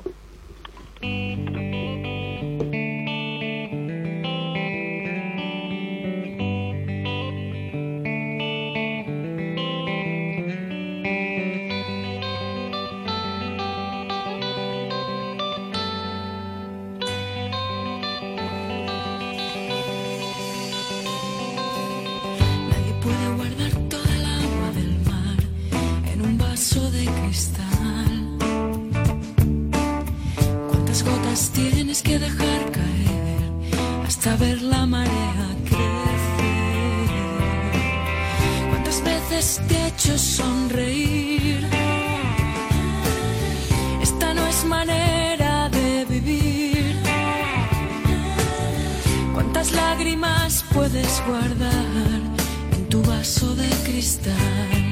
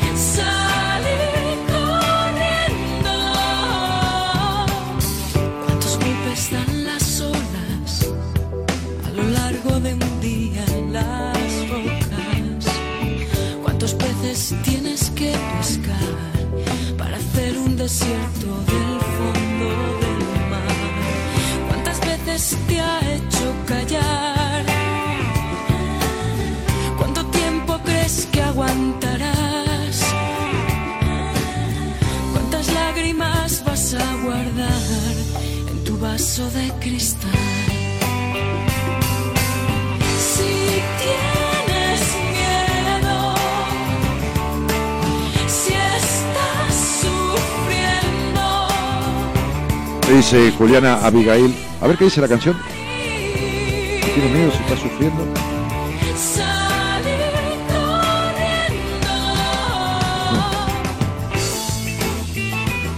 Juliana Abigail Alaguibe dice, Dani, siempre con las palabras justas para cada, qué sé yo, se me fue, ya me escriben tanto. Gracias, chicos, por escribir. Este, este, para cada, escucharte, saludos a todo el equipo y a Gonzi. No, viste, ¿entendés, no? Está de franela ahí el tipo. Este, no sé, viste. Yo no le veía cara de baboso. Este, pero mirá que lo tomó Marita. Marita tiene un ojo clínico, pero. Este me parece que medio. Este, este, desde Resistencia Chaco, dice Juliana, ¿eh? Este, muy claro y directo, ya me comunicarme para hablar, dice Teresita García. Bueno, cuando quieras. Muy interesante, un saludo desde España, dice Sonia Hernández Moreno. Sonia, ¿qué tal? ¿Eres nueva aquí? Ha venido gente de España a los seminarios, he tenido muchos pacientes en España. De, en, en- no, desde España, ¿no? A distancia. Milena Pepe dice, ¿cómo no encontrar un capo como vos aquí en La Rioja? ¿Para qué? ¿Por qué necesitas que esté en La Rioja? Si yo te puedo atender, tengo pacientes de diferentes países. No por nada, ¿no? Te lo digo para. Digo, para que dejes de hacerte la, desentendida, ¿eh? ¿Entendés? No sé, a lo mejor hay un tipo mejor que yo en La Rioja. Pero ¿para qué lo vas a andar buscando si me encontraste a mí? Llama a la Marita, pedile un turno, cuando te toque, por febrero o, por marzo, por cuando sea, tranquila. ¿eh? Si no estás de emergencia, ¿no? Este, y, nos veremos y te atiendo. Tenés un cagazo bárbaro, Milena, por eso no te das cuenta. Bueno, este, como la, la, la señora esta que atendí, este, este, que tiene 20 años en su terapia, este, y yo le dije, papi, pum, pum, pum, pum, esto es así, así, así, vamos a hacer esto, vamos a hacer lo otro, bla, bla, bla. le expliqué cosas que no le había explicado nunca en su terapia, dije, "¿Y pero qué hacemos? Y esto, esto y lo otro, cuatro meses, cinco meses, listo, chao, te fuiste. Olvídate porque vamos a arreglar tal tema, y de tal tema que nunca hablaste vamos a hablar, y vamos a transitar esto y lo otro. Se cagó toda, me escribió, me dijo, Dani, tengo un miedo bárbaro, vamos a intentarlo, pero me da un miedo. Le digo, ah, fuiste 20 años en terapia, nunca tuviste miedo de nada, y ahora yo que te digo, vamos a arreglar este quilombo en cuatro meses, me tenés miedo. Y sí, y claro, y sí, es lógico, yo sé por qué, por supuesto. Bueno, este, hola Dani, otra que tiene vocecita de adolescente, dice Susana Burez. Sí, bueno, lógico. Sí, sí, lo sé, dice Milena Pepi. Sí, sabe, sabe que se puede atender conmigo, pero dice, no encuentro acá en La Rioja, ¿no? Sería, ¿no? Este, no, tiene que haber acá, dice, ¿no? Este, el tipo va a comer, ¿no? Yo me voy a comer a alguna comida, por ahí a veces a 10 kilómetros de mi casa. Hay, hay, hay un lugar que se come una comida que a mí me gusta comer. Y queda a 10 kilómetros. Entonces no voy. Paso por ahí. Entro al restaurante y le digo al dueño, ¿cómo no encontrar un restaurante de estos acá a la vuelta de mi casa, en mi barrio, ¿no? Y me voy sin comer. Tipo dice, este está loco, ¿no? Bueno, desde Mendoza abrazo, dice Sole. Susana Buré dice, hola, Lu- Luca Gallardo dice, sos un crack. Sí, me la rebusco, eh, tampoco... sí, me la rebusco bien. Pero Nadia Rivero dice, siendo, siendo, siendo, siendo, ah, ciento debe ser. Siento que enseñás tantos aspectos buenos que tiene que ver con la vida. Es increíble que se use tu nombre para maltratar muy gravemente mal a personas abusando de su dolor. El grupo se llama El Mundo No Se Acaba. Tenía que decirlo porque son muchas personas que salieron muy dañadas de ahí. Y se usa tu nombre, tenía que decirlo. Sí o sí, chau, saludos. Que se llama... Pero ¿cómo se maltrata? No entiendo. Informame, pues si se usa mi nombre. Eh, a ver, voy a, voy a intervenir, eh, voy, a, voy a averiguar. ¿Eh? Este, a ver, dolor, abusando de su dolor, abusando de su dolor, maltratar gravemente con la vida es increíble. Aspectos, el grupo se llama El Mundo No Se Acaba. De- mandale un mensaje a, Gabriela, que con la gente del equipo de manejo de redes me hagan una investigación de, de este grupo que se llama El Grupo No Se Acaba, con todos los muchachos que tenemos que se meten por todos lados. Este, me, investiguen esto. Y entonces este, los puedo denunciar, pues están usando mi nombre, yo no le doy autorización a nadie. Nadie me pidió autorización. Bueno, eh, Jessica Anabel Frías dice, las terapias nunca me funcionaron. El psiquiatra 14 años me tuvo medicada hasta que decidí avanzar sanando. Bueno, mira, si vos te lo arreglaste llegó un momento que hizo clic y se abrió todo y ya estás bien, pero listo, flaca, pero me alegro mucho y se acabó el problema. Miriam Gobi dice, diste una clase magistral. Bueno, gracias, Ciro. Dani, acá desde Bahía Blanca, dice Lai Lara. Carmen Sala dice, hola Dani, sos un genio, primera vez que te escucho. Bueno, Carmen, bienvenida. Este, este, eh, Pinky dice, hola Dani, buenas noches, creo que cumplías años, Pinky, feliz cumpleaños. Si mal no recuerdo, dejaste un mensaje en el, este, en el Instagram. Chicos, ayuden a que sumemos gente en Instagram. Y les explico, no es un problema de rating. Es porque eh, cuando llegás a 10.000 personas en Instagram, me dijeron mi mujer y la gente que maneja el Instagram, tenés una función que Instagram te da como un, qué sé yo, como un bono, no de plata, sino una función mejor que de, de un posteo se puede bajar del posteo y continuar. Bueno, no me lo pregunten, ustedes lo saben lo que usan el Instagram, yo no lo sé, eh, pero necesitamos llegar a 10.000 personas, que beneficia después a, los mismos usuarios de Instagram que están que me siguen, que están conectados eh, en, el manejo de, mi Instagram, en ver cosas y todo demás. Nada más, después listo, si quieres llegamos a 10.000 y no que no haya nadie más, ah, es lo mismo. No, no, no, no, no es batir récord ni juntar, ni tampoco comprar, viste que se compra para te sumen 2.000 personas, no, no, no pienso hacer eso. Aquí hay 72.000 en el Facebook. Pero pasémonos al Instagram, sean buenos. ¿eh? El Instagram mío que se llama danielmartinez.ok. Más fácil, danielmartinez.ok. Ok. ¿eh? Nada más. Les pido eso para que tengamos una funcionalidad mejor en el Instagram. Eso, eso es lo único que, por el único motivo. Acuérdense que el 20, 20, 21 y 22 de marzo tenemos el primer seminario del año, de los cuales hay cuatro, que vienen 30 personas, 28, 30, 32, más o menos un promedio de 30 en cada seminario, 120 nada más en todo el año. Como decía, que las elegimos, ¿por qué? Porque no puede entrar cualquiera. Tiene una entrevista, a veces conmigo, mis pacientes, o, pacientes de la gente del equipo, o, alguien que le hace una entrevista a alguien del equipo, lo escucha, ve esto, lo otro. Bien. Y que hasta el 31 de enero tiene un valor por, por, por, reserva anticipada, porque a nosotros también, cuando reservamos anticipadamente en la institución donde lo hacemos, que es un, una fundación, y que es una casa de retiro, que tiene 50 dormitorios y varias hectáreas de parque, y salones, y esto, y el micro que nos lleva y nos trae, y la Bueno, todo también nos hacen como un descuento, ¿se entiende? Entonces ese descuento se lo pasamos, no sé cuánto es, esto lo maneja Marita, pero es menos plata que lo que saldría si querés reservar el seminario el 25 de febrero, qué sé yo.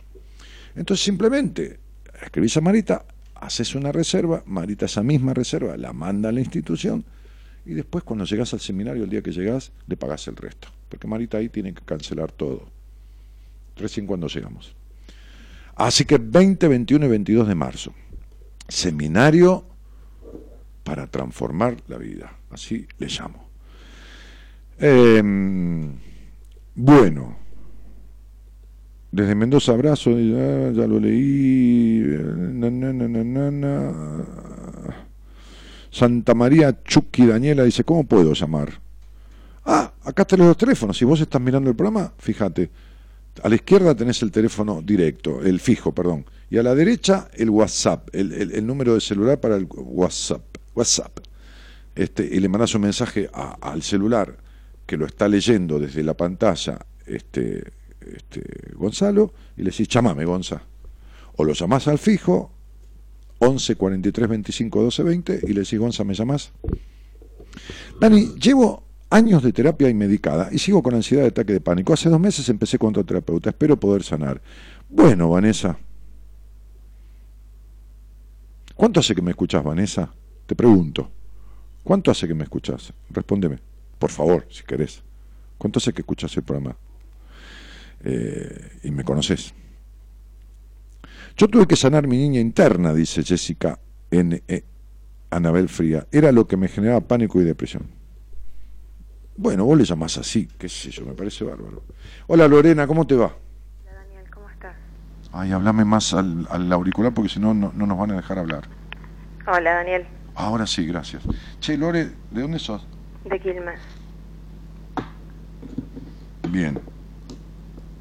¿Y con quién vivís? Con mis dos hijos. Ahí está. ¿Y, nos conocemos desde cuándo? Digo, a nivel programa, ¿no? ¿Nos escuchamos? Eh, desde hoy. Ah, mira. ¿Y quién, quién, quién te tiene tanta bronca que te recomendó esto? no, te explico. Eh, yo tuve un tengo todavía un problema, un problema bastante grande para mí. Hice una publicación en el Facebook contando un poco mi historia, como para sanar un poco. Eh, tuvo mucha gente que, que sin conocerla reaccionó, me, me dio su apoyo. Y dentro de toda esa gente que me dio su apoyo, hay un chico Daniel, mm. que debe estar escuchando la radio y no lo conozco. Mm que, que me sugirió que te escuchara ah, mira. y que te comentara lo que me pasó a ver si, mm. si tal vez podía encontrar alguna. ¿Y cuánto hace que te pasó lo que te pasó? Eh, lo que me pasó me venía me viene pasando hace tres años, mm. pero este viernes pasado... ¿Qué edad tenés vos? 45. Ajá, sí. Este viernes pasado fue otro hecho más y, y con esta publicación que hice espero sea la última vez y no retomar con esa persona. Ajá, sí. Bien, ¿y ya lo denunciaste? Eh, estuve tres años con él, Mm, no es el papá de mis hijos. Eh, hice denuncias mm. por golpes, Sí, sí, claro. por abuso, Mm, eh, por violencia psicológica extrema. Eh, tuve botón antipánico, tuve perimetral, tuve de todo. Y, y volvía. ¿Quién volvía? Él volvía. No, pero si vos lo extrañás, ¿qué me estás diciendo que volvía? Pará, flaca, estás hablando conmigo, ¿eh? Sí, No estás hablando con alguno de los que vos, y te voy a decir esto con todo cariño y respeto, ¿eh? Sí. Te pones en el lugar de víctima, sí. porque vos sos socia de este psicópata, ¿eh? Obvio, sí. Ah, vos, entonces, pará porque eh, esto, esto es, hablar conmigo es un tema serio, aunque boludeemos un rato, ¿eh? Pero es un tema serio, No, no, no. porque que- hablas con, con el que ya sabe lo que te está pasando. Es que yo estoy de acuerdo que... Entonces, una histérica, una, una no, no, no te enfermó, no, no, no, no, no, hace una cosa, mira, yo te doy eh, cinco años de mi vida de cuatro horas por día. Y le aviso a mi mujer y todo. Y trata de enfermarme, como él te enfermó a vos. Mm, Un día atendí a una psicóloga que no me conocía. La primera vez que, que- hablaba con ella, que después fue paciente mía, la puso una persona amiga de ella frente a la cámara. Como a vos te pusieron hoy frente a la, auricular, pero esto era en privado. Entonces le empecé a hablar de su vida. ¿Cómo te podría hablar a vos? Y entonces este, ella me dijo esto, que lo conté el otro día, pero el público se renueva, como dice una señora de la televisión. Entonces lo vuelvo a contar. Y, y, y- y me dijo, a los 10 minutos que yo estaba hablando y le empecé a describir un montón de cosas, me dijo, me estás angustiando. Entonces yo le dije a ella, vamos a hacer una cosa, vos sos psicóloga, hace 20 años, vos sabes mucho de la mente humana y los mecanismos para poder influenciar sobre alguien, yo me voy a callar la boca, me voy a cruzar de brazos y te doy el tiempo que quieras para que me angusties. Y me crucé de brazos y me callé la boca. ¿Vos crees que vos a mí podrías enfermarme? ¿Vos crees que podrías enfermarme de celos? ¿Que podrías enfermarme de violencia? No, querida. Yo no puedo angustiarme si no tengo angustia dentro.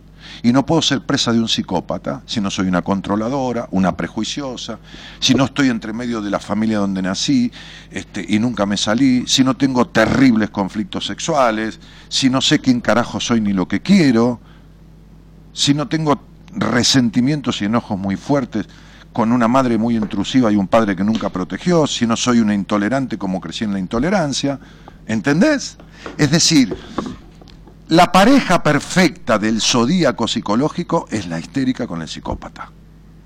Entonces, si hay 10 mujeres en el mundo y hay una de las 10 que tienen todas estas características que vos tenés y anda un psicópata que pasa caminando sin preguntarle el nombre a cualquiera, a ninguna, le decimos elegí una y va a elegir a esa. ¿Entendés? Entonces, son una pareja complementaria de lo que yo de lo que yo no llamo, perdón, utilizo un término de otro terapeuta, ya, ya creo que ya muerto, que le llama pareja de crianza. Ese señor que tiene los quilombos que tiene con su madre y vos que tenés los quilombos que tenés de tu crianza, se encontraron se encontraron Sí. a través del espanto de sus historias. Del espanto de sus historias. Entonces, vos ponés toda la perimetral que quieras, pero a vos te rompen las cabezas los tipos que nunca podés manejar y dominar y lo que más se te resisten. ¿Entendés? No, no es así. Sí, porque los tipos que te andan atrás nunca le diste pelota. No, no es así. ¿No? ¿Y cómo va a ser? Si vos extrañaste al psicópata, No, yo no lo extrañé, no es extrañar lo que pasó. ¿qué es lo que pasó? Lo que yo entiendo que me pasó y me seguía pasando es que ¿Qué? yo había perdido por completo mi, mi centro. Es que, es que, es que, es que, escuchame una cosa. A ver, Lorena, ¿vos alguna vez te sentaste con alguien que sepa hacer- a trabajar estas cosas? ¿Con una psicóloga? Sí, con un profesional, lógico, ¿con quién va a ser? Sí, estuve. Bien, perfecto. Nadie puede perder lo que nunca tuvo. Vos no podés perder tu centro si nunca lo tuviste. Vos te crees que lo tuviste, vos nunca lo tuviste.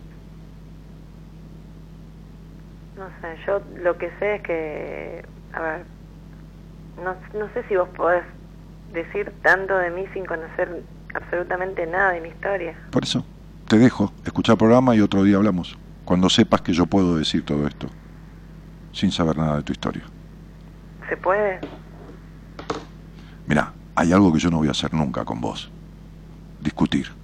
Porque No, no. podés- no, porque podés discutir un día seguido, si por eso estuviste con un psicópata. Vos sabés las discusiones que han tenido, ¿no? Que duraron horas.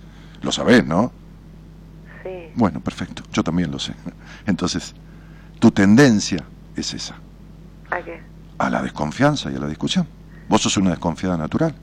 Vos te sentás con un tipo nuevo a tomar un café, no importa cómo se llame ni la ropa que tenga, ya estás desconfiando. Pero yo no fui así siempre. Te mando un beso grandote. Chao, Bueno. chao.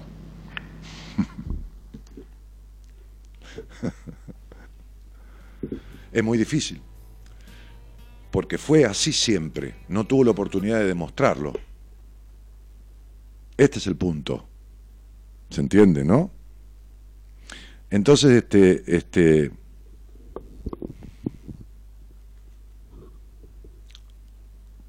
cuando un tipo tiene la oportunidad de robar y roba y nunca fue ladrón, por eso se dice la ocasión hacia el ladrón, es decir, la oportunidad es lo que despierta el potencial interno. No, nunca fue desconfiada, la hizo desconfiada el psicópata. Nunca fue violenta, la hizo violenta el psicópata. Nunca fue celosa y posesiva, la hizo celosa y posesiva. Siempre supo quién era y quién no era, pero eh, perdió el centro a través del psicópata. Bien. Este es el punto. Por eso yo decía el otro día que cada vez hay más muertes y cada vez estos tipos matan más mujeres porque el problema no es resolverle esta cuestión, publicar la vida en Facebook, esto, esto, pedirle al mundo ayuda, que es pedirle ayuda al padre que no le ayuda nunca. Este, es anticiparse a esto. Pero es un trabajo. Si todavía estamos repartiendo tres mil pesos en febrero y mil pesos en marzo para que la gente coma, si todavía no le decimos a los pibes cómo usar un forro, esto y lo otro, porque no hace cosa que se enojen los curas, porque es un método anticonceptivo, si todavía hay pibas que creen que ponerse que, que tomar un anticonceptivo, nenas de 14 y 15 años, les impide contraer el SIDA y tienen sexo sin forro, ¿qué le voy a hablar yo al ministro de Acción Social de hacer un plan de concientización de las libertades individuales para que las minas no sean presas de un psicópata, que es un cercenador de las libertades individuales? Entonces, entonces, me puede decir a mí, Lorena, pero yo nunca tuve cáncer, ahora tengo el tumor. Sí, pero el rencor que viene cultivando tu cáncer termina ahora de mostrarlo. El rencor está de antes. Todo esto que le desencadena el psicópata ya estaba dentro de ella. Nadie le desencadena al otro algo que el otro no tenga dentro. Por eso lo primero que hace es desconfiar y lo segundo que hace es discutir. Sí, ella me dijo, pero ¿qué? ¿Vos podés decirle algo a alguien? Sí, ¿qué querés que te diga? No puedo cambiar una lamparita, pero puedo hacer eso. Ya está desconfiando. Entonces, este apuro victimizado, porque trabaja de víctima, ella trabaja de víctima, porque fue víctima, ¿eh? Fue víctima en el hogar donde nació. Por supuesto. Sería, ay señora, qué linda nena pero le nació desconfiada, prejuiciosa, culposa, violenta, discutidora, este, es- le nació así. Es linda, pero lástima que nació así con estas cosas. No, se hizo así en los vínculos iniciales. Ahora anda a hacérselo entender. Si puede discutir seis horas con un tipo y nunca ponerse de acuerdo y que la golpee 200 veces y seguir estando y dale que va, es muy difícil. Tendría que conocerme mucho y tomarme la confianza que yo digo que hace falta.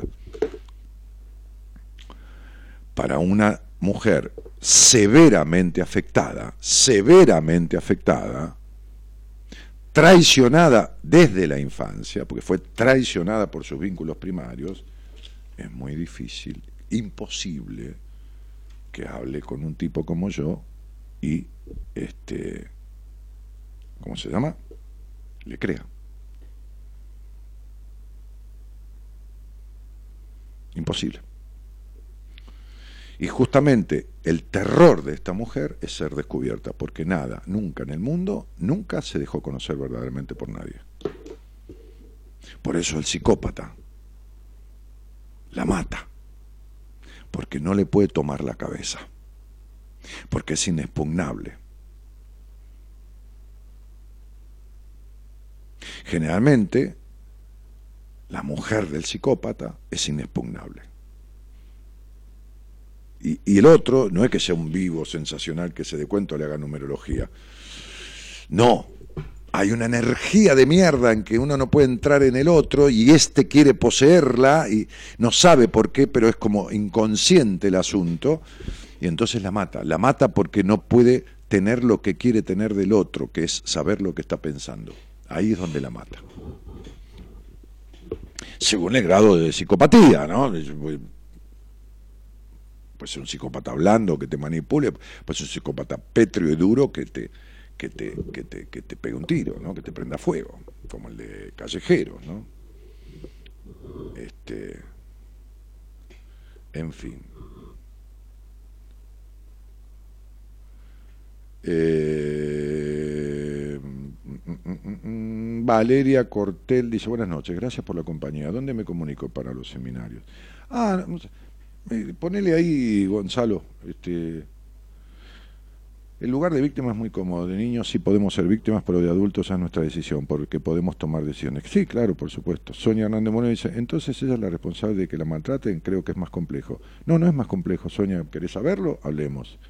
No puedo hacer un debate con vos con una frase. No es más complejo. Sí, ella es la responsable de que la maltraten. Sí, sí, sin duda, porque puede elegir quedarse o irse, no está en un calabozo. Está afectada, por eso se, crea, se queda, pero es la responsabilidad de ella. El maltratante es un enfermo mental este, y, qué sé yo, tiene que ir preso, no importa. Eso es otra cosa. Pero esa es una responsabilidad de ella. Eh, eh, y si vos crees que es más complejo, lo hablamos. Por supuesto que es más complejo. Hay que tener el resentimiento que vos tenés con tu padre, Sonia Hernández,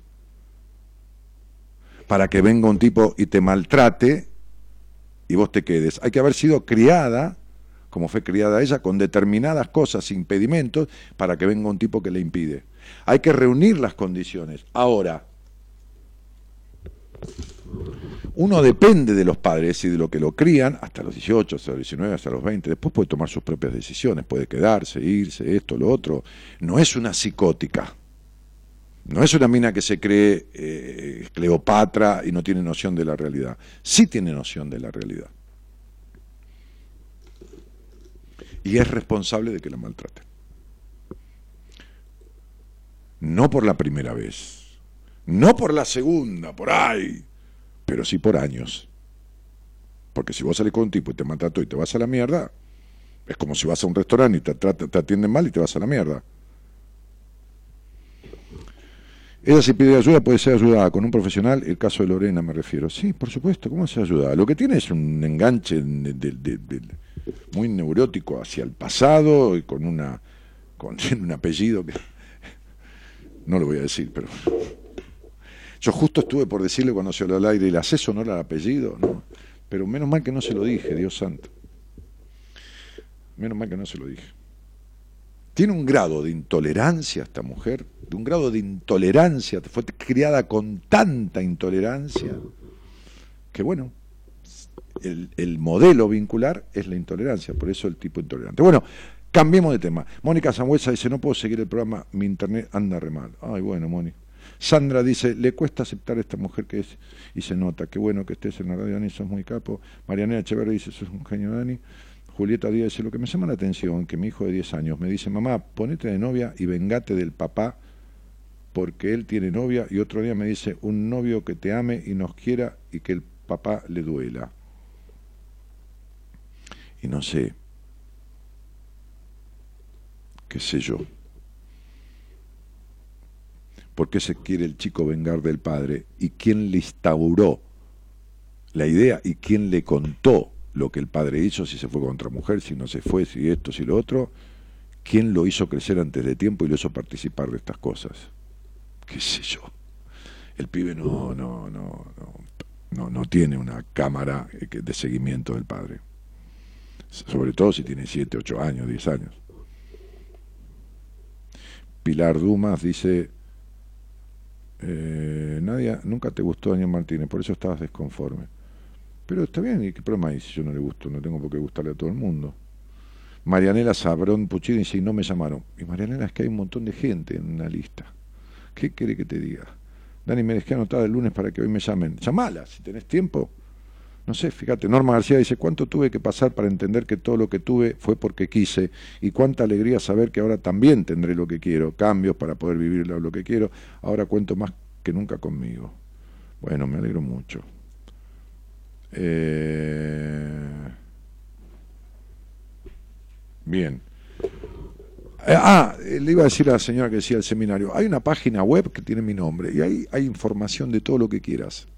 Entonces es danielmartinez.com.ar, danielmartinez.com.ar, www.danielmartinez.com.ar. Hola Marianela, ¿cómo te va? Hola Dani, ¿todo bien? ¿Cómo estás? Bien, ahí te estabas quejando y te llamaron justo, ¿viste? sí, mi, la queja, algo que... La queja es no- algo no que, te, particular, te particulariza. Sí, es- Totalmente. Sí, claro. Sí, sí. Bueno, che, entonces, ¿de dónde sos? Bien, soy de Rosario. Ah, este, y, y el programa, ¿desde cuándo más o menos? Mira, yo te escuchaba cuando vos estabas en Radio del Plata, Sí. eh, hace un- ya unos cuantos años. Eh, justamente te enganché una vez, eh, yo estaba con ataques de pánico, no dormían toda la noche y bueno, buscando no sé qué cosa, di con el programa. Ajá. Eh, y bueno, y ahí te empecé a escuchar, me acuerdo que en su momento me hiciste ver eh, cosas Ujú. que yo me quejaba justamente Sí, claro. de que la pasaba mal porque vivía en, la casa todavía de mi mamá, tenía más o menos cerca de 30 años y vivía con mi padrastro que me llevaba horrible, vivía siempre encerrada en la pieza como para evitarlo y también en ese entonces hacía como ya tuve una relación con un hombre casado ocho años ujú. Y estaba todo mal, digamos, pata para arriba. Entonces, lo que me dijiste en ese momento, Marianela, ¿de qué te quejas? Me dijiste. Eh, si con la edad que tenés, ¿qué haces viviendo con todavía en tu casa? y, y bueno, fueron palabras que fueron muy movilizadoras porque tomé la decisión de irme en ese entonces. Eh, me fui a- con una mano atrás y otra adelante porque me fui a vivir ni siquiera con una amiga, con una conocida. Me vine a Rosario, yo estaba viviendo en Fraile Beltrán, que es una ciudad acá Sí. Pero, pero no Sí, porque la sí. solución sea salirse de esa casa. Es para vos era un principio, ¿eh? A otro Sí, por ahí sí, no me sí. importa que se quede en la casa, le digo otra cosa, ¿entendés? O sea, No, sí, claro, yo lo tomé así, como que era para mí, o sea, eh, un cambio, o sea, necesitaba eso en ese momento. Porque la gente a veces escucha una conversación mía con otra persona y dice, no, mira, yo no estoy de acuerdo porque a mí me pasó lo mismo. No, pero eso es esa persona, es para quien yo hablo. El problema es que no hay programas eh, muy comunes, habituales en el país, ni tampoco en el exterior, en donde se den las charlas de sem- semejante intimidad, con semejante conocimiento del que habla conmigo, pero sobre todo de mí hacia el que habla, y el otro pueda, y, y muchos puedan estar escuchando. Entonces, se, se hace tan diferente a lo habitual que uno se cree que están ahí en el medio, en el living, estamos todos juntos y todos opinamos. Y lo que yo le digo al que sale al aire es solo para el que sale al aire. No es para Claro. tres, no es para tres la conversación, es para dos. No, lógico. Que los demás la bueno, sí, que los demás la presencien no quiere decir que la hagan propia. Por eso a mí no, a mí no me importa que estén de acuerdo o no estén de acuerdo. Porque lo que yo No, estoy es- hab- lo que yo estoy hablando es con ese, el acuerdo mío es con ese que está ahí, ¿entendés? Claro.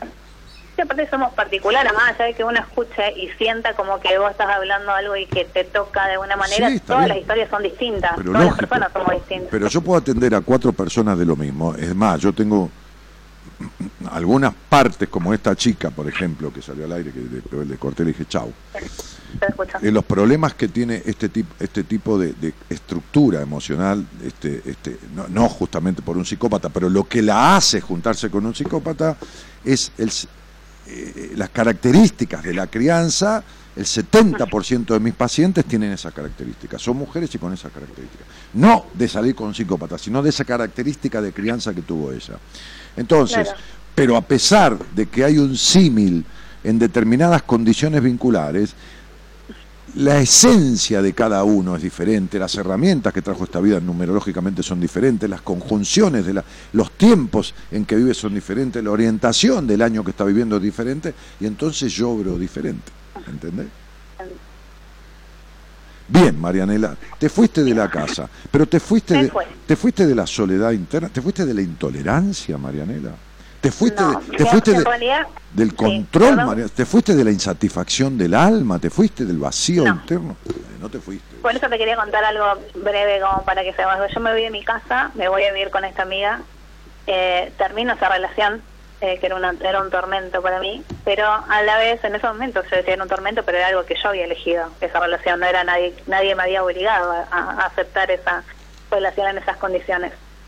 Y primero estaba enojada con la persona, pero en realidad era un enojo conmigo misma, eh, que lo vi después, ¿no? Claro, lógico. Eh, una vez que me despego de eso, eh, estaba completamente negada a conocer a alguien, no quería saber nada y bueno, un día salgo a, bailar, conozco, en realidad por intermedio de una amiga de primaria conozco al que hoy es mi marido. Eh, me casé en mucho menos tiempo de...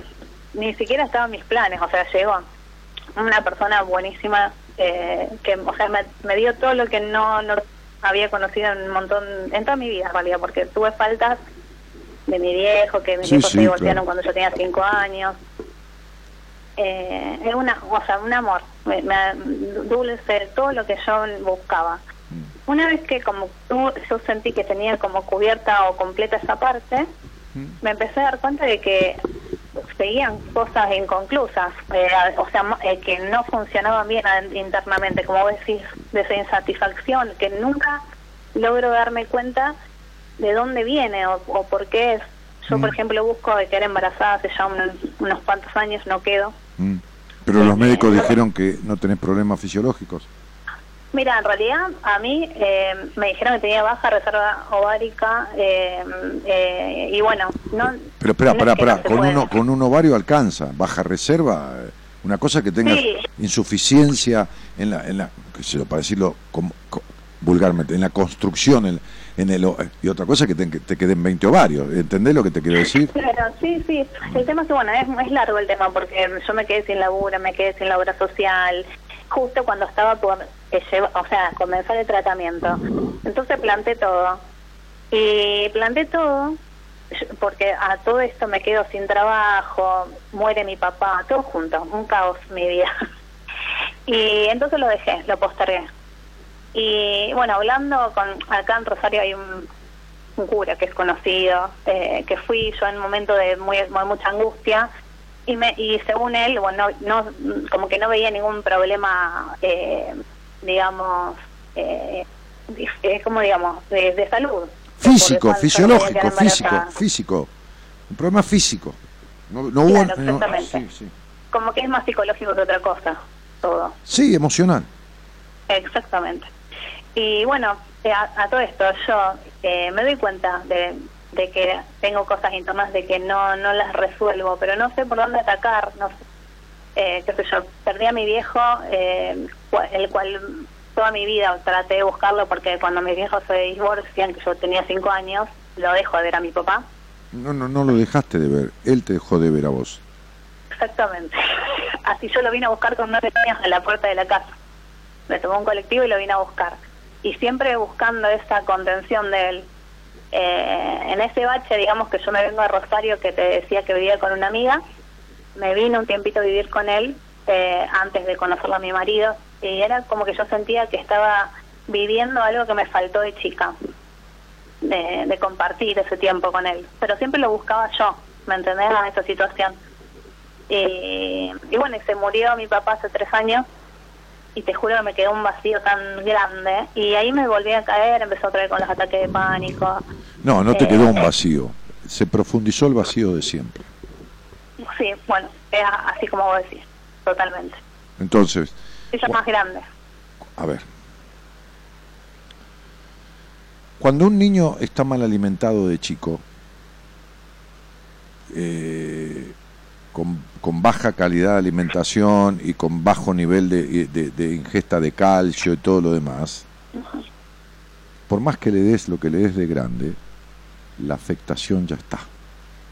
¿Está claro? Esto quiere decir que en lo psicológico no pasa lo mismo. Gracias a Dios, ¿no? Este. ¿Qué quiere decir? Que cuando vos estás de grande con tu padre, eso puede, en la mayoría de los casos, que no arregle lo que le afectó a la niña. Claro, pues ya está, ya digamos. El abandono de la niña, la sensación de abandono, de desinterés y de desconsideración, la marcó en su estructura psíquica, que se forma casi en su totalidad en los primeros siete añitos de vida en un niño, de tal manera que le afectó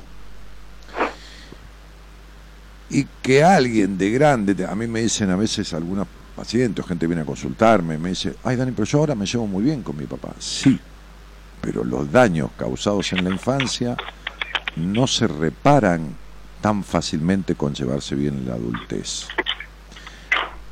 Entonces, no se te profundizó un vacío, no se, no, no se apareció un vacío. ¿Qué te pasa, negra, con el teléfono?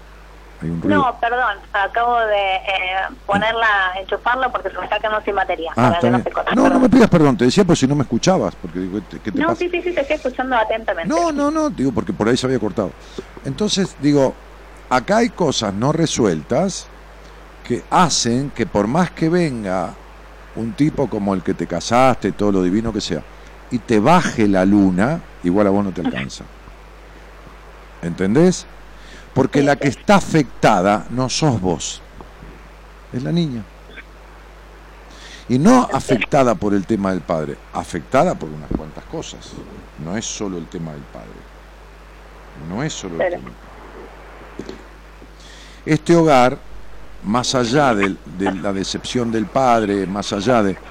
Fue un hogar que eh, muy impedidor, de, de- de- muy poco acompañador al yo potencial de esa niña, ¿entendés?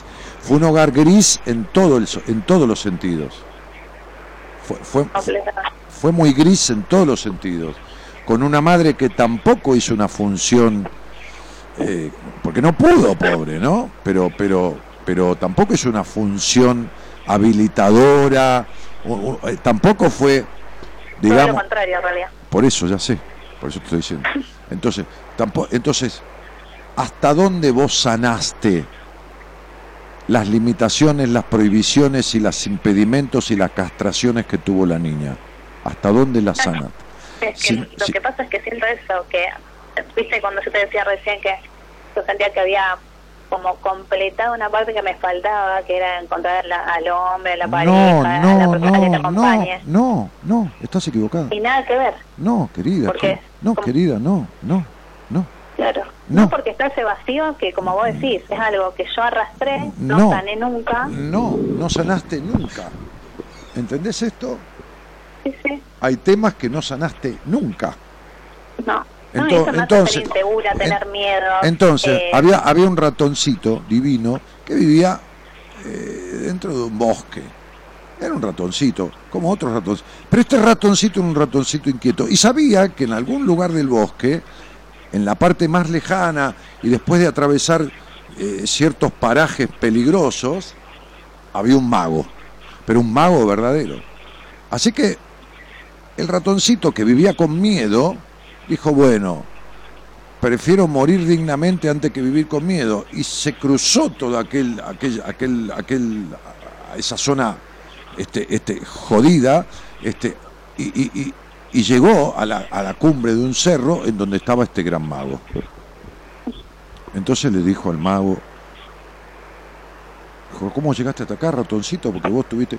No, porque esto... Y el mago, la verdad, se conmovió con, con, con, a pesar de los temores, la, audacia del ratón. Y dijo, ¿y qué te trae acá? Y, lo que me trae es que tengo muchísimo miedo, muchísimo miedo al gato, a los hurones y a todos los depredadores de nuestra especie.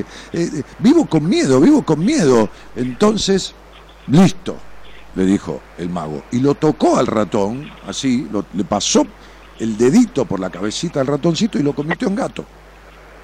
Y el ratón se fue. Entonces fue y hizo, qué sé yo, una caminata, anda a saber de cuándo, y empezó a pensar en un perro. Y cuando empezó a pensar en un perro, volvió, volvió a lo del mago de vuelta. Ya estaba amaneciendo, había pasado la noche, y le dijo, ¿qué te trae ahora? Porque el mago sabía que era el ratón convertido en gato, ¿te imaginas? Y le dijo, no, que, que estoy pensando que ahora me van a perseguir los perros y tengo miedo y tengo esto y tengo lo otro. Entonces el mago lo transformó en perro. Y cuando se fue, había hecho seis horas de camino, pensó en el lobo y sabía que el lobo es depredador de los perros porque agarran, eh, los lobos andan en se agarran un perro y lo hacen mierda.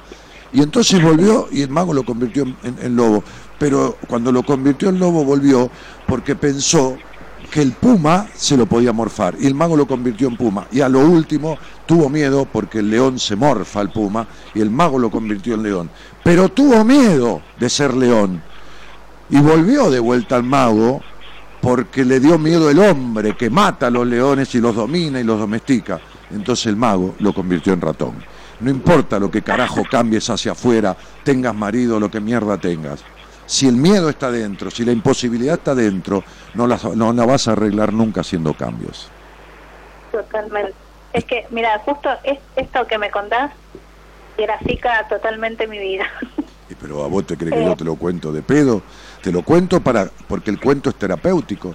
Y entonces, entonces es esto, tu vida es un montón de cosas, viene siendo no que sea, uno nunca es, uno va siendo, pero sos gran parte de lo que tus padres criaron, el abandono, y como sos fundamentalmente de lo emocional solo hija, entonces no puedes quedar embarazada, no puedes ser madre. Fíjate qué casualidad que cuando iba, que no es ninguna casualidad, cuando ibas a empezar el tratamiento, te quedaste sin trabajo, sin esto, sin lo otro, a la mierda la obra social, no hay tratamiento y no- entonces no hay posibilidad de embarazar. ¿Entendés? Mirá que, mirá, mirá qué casual todo, ¿no? Mirá, que, mirá- mirá qué lindo. Ahora, también tiene que ver con tu actitud, porque si hay un karma que es jodido, todos, porque los karmas son lecciones muy grosas a aprender, nada más que aprender, no es que, ay, tengo un karma que, que- que Dios me lo mandó, no. Buah, pero si hay un karma que es jodido, es en la relación con el mundo, que es el tercer renglón del estudio numerológico, tener el karma de la intolerancia. Y ese es el karma que tenés vos, sos un intolerante total. Sí, totalmente. Porque querés que el otro sea como vos querés que sea y encima no te deja ser. Es decir, sos tu mamá, la reputa que lo parió, que no se dejaba ser y quería que todo fuera como ella quería que fuera. ¿Entendés? Entonces, cuando uno es otro y no es uno, lo que tiene es un vacío. Ahora te explicás dónde está el vacío.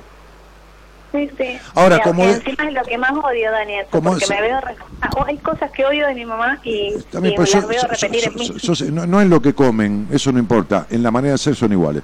Entonces, digo, y lo peor es que ella es, es el, es el modelo auténtico y vos sos una mala copia, ¿entendés? O sea, ¿entendés, no? Es decir, vos sos una fotocopia, estás escaneada, no sirve para nada, no es el original. La que vale es tu mamá. Esa es una yegua bien hija de puta, bien intolerante, ¿entendés? Vos sos una copia de tu mamá, ni siquiera sos un original. Entonces, digo, el, el punto, y no, no estoy insultándola, ¿eh? sabés que soy mal hablado. no, no, pero a ver, No, en- eh, dijiste en- las palabras correctas. Entonces, porque entonces no, te, quiero, te quiero explicar esto. El karma, del, el karma 19, que es el karma de la intolerancia en numerología, no importa que no sepas, yo te lo digo así, te condena a lo insólito. Es decir, hace que la vida de la persona que tiene ese karma, esa, esa deuda que pagar, no en guita, de- de- de- es con un aprendizaje, ¿no? Una- un aprendizaje más de la vida. Pero bueno, esta cifra se llama karma. eh. Buah, se llama karma y se llama dharma. Dharma son las capacidades que trajiste a la vida y dharma las incapacidades. Pero todo el mundo trae las capacidades para resolver las incapacidades, ¿se entiende? Lo que podemos llamar resiliencia, qué sé yo, que es más moderno. Bueno, ese karma, el de la intolerancia, que se llama el karma del ojo por ojo, te condena a lo siguiente. Tanta intolerancia pones vos en la vida, tanta intolerancia pone la vida en vos. Haciéndote pasar por las cosas inusitadas e insólitas cuando crees que tenés todo controlado. Y esa es tu vida. Sí, yo lo que no sé, o sea, ay, estoy escribiéndole a Marita para ver si puedo hacer un momento la entrevista con vos. No, no, yo, yo te voy a tratar, con una entrevista conmigo no lo arreglamos. Ah, yo te voy a tratar, yo no te voy a derivar a nadie de mi equipo, no porque yo sea mejor que nadie, sino porque el terapeuta para vos soy yo. Así como le digo a alguien, che, o elige una señora, vos vas a venir al seminario, eh, pero querés que hagamos terapia antes, Ni- ninguna terapia. Vos vas a leer un libro que yo te voy a indicar ahora y después te vas al seminario. Y cuando salgas el domingo, me haces acordar y yo lo voy a agarrar al terapeuta que yo creo que es para vos y con él, de acá hasta julio, vas a arreglar todo. Como máximo hasta julio. Bueno, entonces, a vos te voy a tratar yo, pero el punto es el siguiente. Hay que resolver el resentimiento de la historia con el padre, hay que resolver esta cuestión de la intolerancia que te impide... Ese... Mira, vos tenés el mismo sendero del mundo... Bueno, en el mismo número, en el mismo lugar que es la relación con el mundo, el número total que tenés es el mismo número que tiene Marcelo Tinelli. Que no es para que, porque vayas a hacer una Tinelli, no importa. ni- No. no tenés por qué tampoco, ni hace falta. Pero viste que, que Marcelo... se- vendría bien igual. Sí, sí, está bien, te entiendo. Viste que Marcelo, que es un buen tipo, yo estuve con él, charlé un par de veces, me llamó porque quería conocerme, cuando yo laburé en la radio de él siete años. O sea, un tipo agradable, por lo menos así, ¿no? En ese sentido. Pero Marcelo es un tipo que ante la cámara, después en su vida personal, íntima, yo no lo conozco, se caga en el mundo, viste que se caga en el mundo, ¿no? Se mete un alfajor en la boca, se escarba los, los dedos, lo escupe a Larry de Clay, le corta la pollera a una mina que el marido está delante y le corta la pollera. Con el- Se caga en el mundo, le importa tres carajos, ¿entendés? A ver, en el buen sentido de la palabra, no estoy diciendo que caga a nadie, qué sé Ah, yo. no, sí, yo te entiendo a dónde apuntas. Eso, bueno, ok. Vos sos todo lo contrario, ¿entendés? Sí, sí. Bueno, listo. Y tenés el mismo número que tiene él en el total. Eh, lo- los, los componentes de ese número son diferentes, los parciales, pero tenés el mismo número en el total. Entonces lo que digo es, hay cosas que corregir, la parte prejuiciosa, la, la, la, la- por eso, por eso también te 8, 3, 11, por eso puede ser que tu, tu espalda alta siga doliendo, pero digo, eh, Es increíble. Recordé- recordemos recordemos la, la, la cara de tu mamá, eh, que se llama ¿cómo? Teresa. Teresa, muy bien, Tere. Otra, hasta el dolor, de- hasta en el dolor de espalda se parece, pero fíjate qué loco. Bueno, entonces digo, ¿y se llama María Teresa? No, no, por favor. No, se llama Teresa Graciela. Bueno, muy bien. Entonces, digo, eh, 11, Teresa Graciela, 11, 7, Sí, 18. Rodríguez. Bueno, tienen el mismo resentimiento que vos tenés con tu papá, ella lo tiene con tu abuelo. Sí, totalmente. Esa lo- mi, abuelo la, abandonó Está bien, por eso, te, lo- por, eso te, por eso te lo estoy diciendo. Bueno, entonces, el punto es, recordemos, hagamos una visualización de la cara de Teresa. Esa cara que no es ni redonda ni alargada, ¿viste? Es al medio, con el pelito de Teresa, que no sé si medio castañito, qué sé yo. Pero, sí, por eso, miremosle la cara, vos me vas a entender porque me escuchas hace mucho tiempo, de mal dormida que tiene. ¿Se entiende, no? Sí, No porque le falte, no porque le falte sueño, ¿eh? ¿Está entendido lo que digo?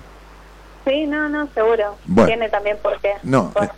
Bueno, no importa, está bien. Eso es otra parte de su historia personal íntima. Totalmente. Pero la cara de mal dormida. Bueno, esta es la cara tuya. Yo me veo totalmente. Lo que vos me decís, o sea, me, me llega tan adentro porque Pero mi es amor, así. eh, pero mi amor, a ver, estamos con un tipo que es de puta madre como persona, pero es un tipo muy edípico. Tu marido es un tipo súper edípico, ¿entendés? Entonces, a ver, ¿e- ¿estamos solos hablando? ¿Estamos, eh, ¿Estamos solos hablando nosotros?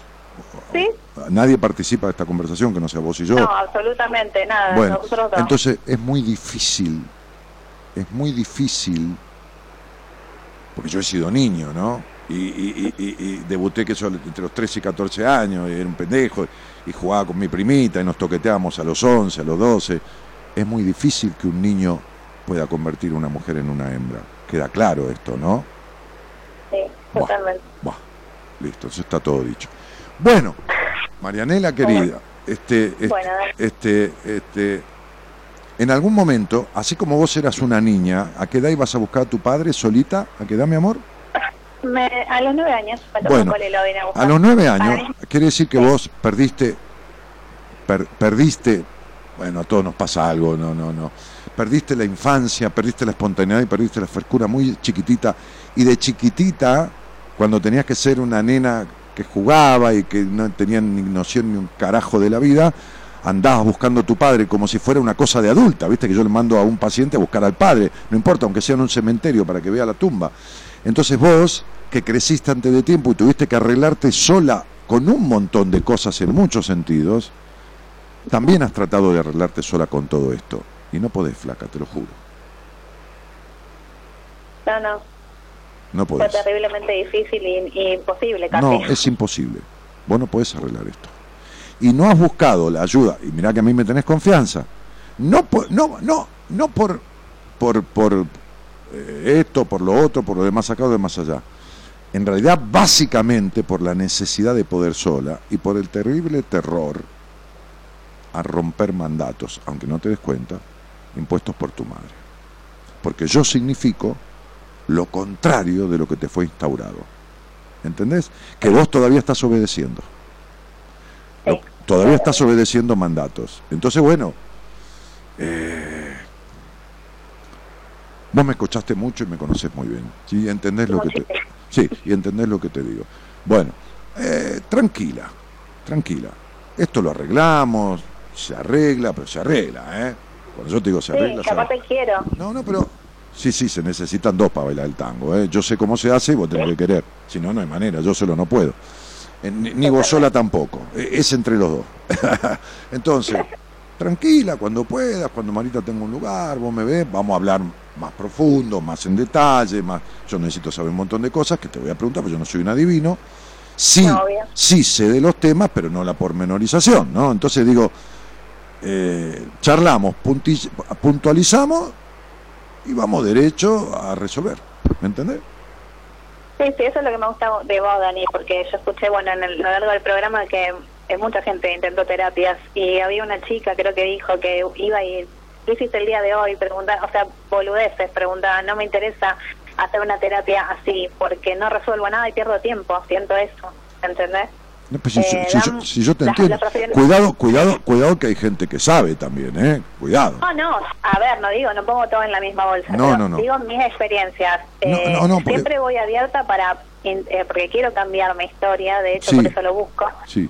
Pero bueno, no di con lo profesional y, y eh, yo te digo, te busqué, no- yo te busqué, porque no es que te encontré casualidad, te busqué porque necesito otra vez de un empuje, ¿ves? para salir de una vez de todo esto. Sí, vos tuviste de mí una opinión radial en donde yo te dije salite de ahí, pero vos saliste físicamente y la mente no tiene geografía. Todo lo que adquiriste de adentro te lo llevaste adentro, ¿entendés? Sí, sí, sí, bueno, eso o es sea, lo que lo externo, lo externo fue no seguir, es externalizarte de ahí, sacarte de ahí físicamente, fue para que no sigas intoxicándose, intoxicándote. Pero la intoxicación que tenías, esa no se sacó nunca. ¿Está claro? No, porque no, porque es interno, o sea, está conmigo desde eh, pero- como decís vos, o sea, es- algo que yo quiero romper. Exactamente, como no- le decía a una señora hoy, vos sos una boluda grande, yo no tengo que cuidar, boluda no como insulto, digo, porque sos una boluda grande, yo no tengo que cuidarte a vos. Yo tengo que Sí. cuidar a quien nadie cuidó, que es a la niña. Y yo no voy a trabajar con Marianela. Yo voy a trabajar a través del intelecto de Marianela para llegar a Marianelita. ¿Entendés lo que te digo? Sí, claramente. Ok, chao, Besote, gracias. chao. Chao, chao. Bueno. Ay, Dios. Vamos con un tema y nos vamos, negro. Nos vamos, nos vamos. Muchísima gente hoy en línea. Excelente explicación sobre ese tema. Gracias, Daniel, un excelente profesional. Siempre saludos desde Uruguay. No sé, Susi ahí no te enojes, pero no sé cuál tema. Pero bueno, si te sirvió, bárbaro. Julieta Díaz, este, deja la fecha, pero Juli, yo no, no, no, no, no, no utilizo a nadie que me escriba ahí con la fecha, no, no, no digo nada con esas cosas. Melina dice, buenas noches Dani, qué linda camisa, muy canchera. ¿Cuándo la escuchamos a Gaby? Mañana. Mañana Gaby va a estar compartiendo el programa con Enrique Audine. Este, ahora vas a hacer registro con ella, ahora vas a hacer un registro con ella, dice Melina. Bueno, dale, te vas a asombrar, ¿eh? Gabriela no te pregunta ni la fecha ni nada, te lee el alma entera, la cabeza, la historia, todo. El padre, ¿por qué lo hace compartir con ella y sus hijos? No tengo idea de lo que están hablando, chicos. Soy Andrea, sos un genio a hablar lo justo y con pocas palabras. No, hablo bastante, Andrea. Pará. Soy bastante bla bla bla, charlatán. Mi hijo es hijo de padres separados y jamás le hablé nada ni le compartí nada, dice Estela Maris. Este, yo me separé hace tres años, el padre ya les presentó la novia, ella tiene hijos y los míos tienen una ensalada en la cabeza. Eh, ellos quieren que me ponga de novia. Juli, mira, no, a ver, no tomes a mal esto, te lo digo simpáticamente. Vos tenés una ensalada en la cabeza. Y, y tu marido también. Y de dos ensaladas, y sale una tercera ensalada, no, no sale otra cosa. ¿Entendés? Que va a salir. Bueno, este son una copia, me muero, dice. Le resultó gracioso. Qué noche, Dani, gracias por tanto, dice Gabriela Mapi. Eh, leemos un poquito más. Natalia de Dani, espero tus saludos hoy en mi cumple y me gustaría que me digas una respuesta positiva. No, Natalia, la única respuesta positiva es que no se puede vivir en una jaula.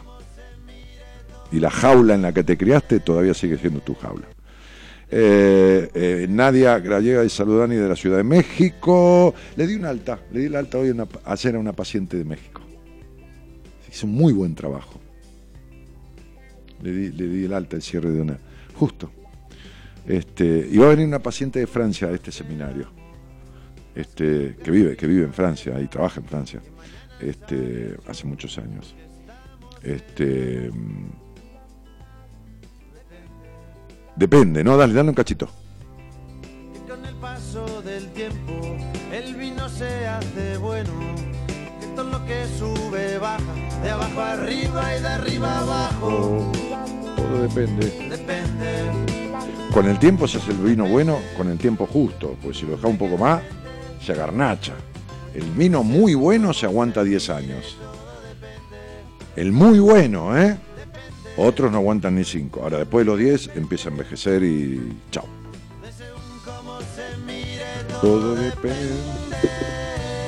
Héctor dice que acompañó todo el programa, suele dormirse temprano, pero acompañó todo el programa, gracias querido. Lore Moreira dice, increíble, quiero una entrevista, voy a llamar por un turno. Dice Lore, bueno, dale, nos vemos. Hasta mañana gente, dice Laura. Daniela Vizgarra dice, saludo de Santiago del Estero. Alicia Alba dice, ¿cuánto se aprende con vos? Dani, bueno, lo importante no es que aprendas, es que modifiques.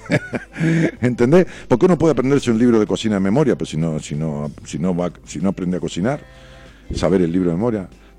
Verónica Mercado, yo quiero una entrevista contigo cuando sea posible. No, Verónica, yo no manejo eso. Metete en danielmartinez.com.ar y tenés un, link de, WhatsApp, un cosito, o un link para, para mandar mail, digo, un- una pestaña, y Marita es quien da los turnos. Yo no, no- no manejo la agenda. Bueno, este super programa desde Punta Alta, un programón, Dani, excelente. Eh, Hay que respetar el quilombito de cada uno, me encantó. Saludos, Dani, que tengas linda noche. Se Luciana Santa Cruz. Nos estamos yendo de la mano del señor operador, don Javier Martínez, que también musicaliza.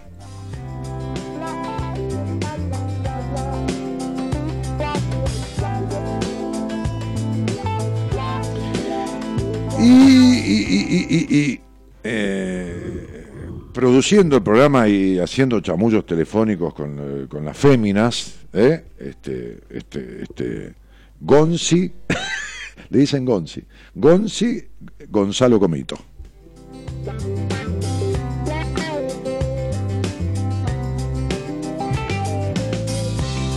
Que no has conocido a nadie que te bese como yo. Que no hay otro hombre en tu vida que de ti se beneficie. Bueno, mi nombre es Daniel Jorge Martínez. Este, y, bueno, y hago lo que puedo, como cada uno de ustedes, ¿no? Lo que les toca hacer en la vida, hago lo que puedo. Pero me gusta lo que hago, ¿eh? Y me gusta cómo me sale. Me banco, va, qué sé yo, cuento conmigo y con algunas personas más, y de verdad en la vida. Este, eh, porque no hay logros en soledades, todos precisamos, ¿eh? de esta interdependencia, ¿eh? no de la dependencia, sino de la interdependencia. Este, y mañana, mañana, ¿eh? mañana el licenciado en psicología, este, docente, el de enseñanza superior, este, Enrique Audine, va a compartir el programa, porque la invitó a mi señora esposa y va a compartir el programa con Gabriel. Así que un programa que si tienen ganas, enganchense, háganle la gamba, sobre todo a mi mujer, Enrique ya tiene experiencia, y Gaby estuvo tres, cuatro veces al aire conmigo. Este, y compártanlo y después me comentan eh, este, este, cuando yo vengo, hoy es miércoles, ¿no? Sí, cuando vengo el lunes me comentan cómo salió. ¿Ok? Bueno, buenas noches a todos, chicos. Gracias por, por el enganche, por las devoluciones, por tanta gente escribiendo ahí y por estar, sobre todo. ¿eh? Chau, chau. De qué depende, de según cómo se mire todo depende, depende, de qué depende, de según cómo se mire todo depende, depende, de qué depende, de según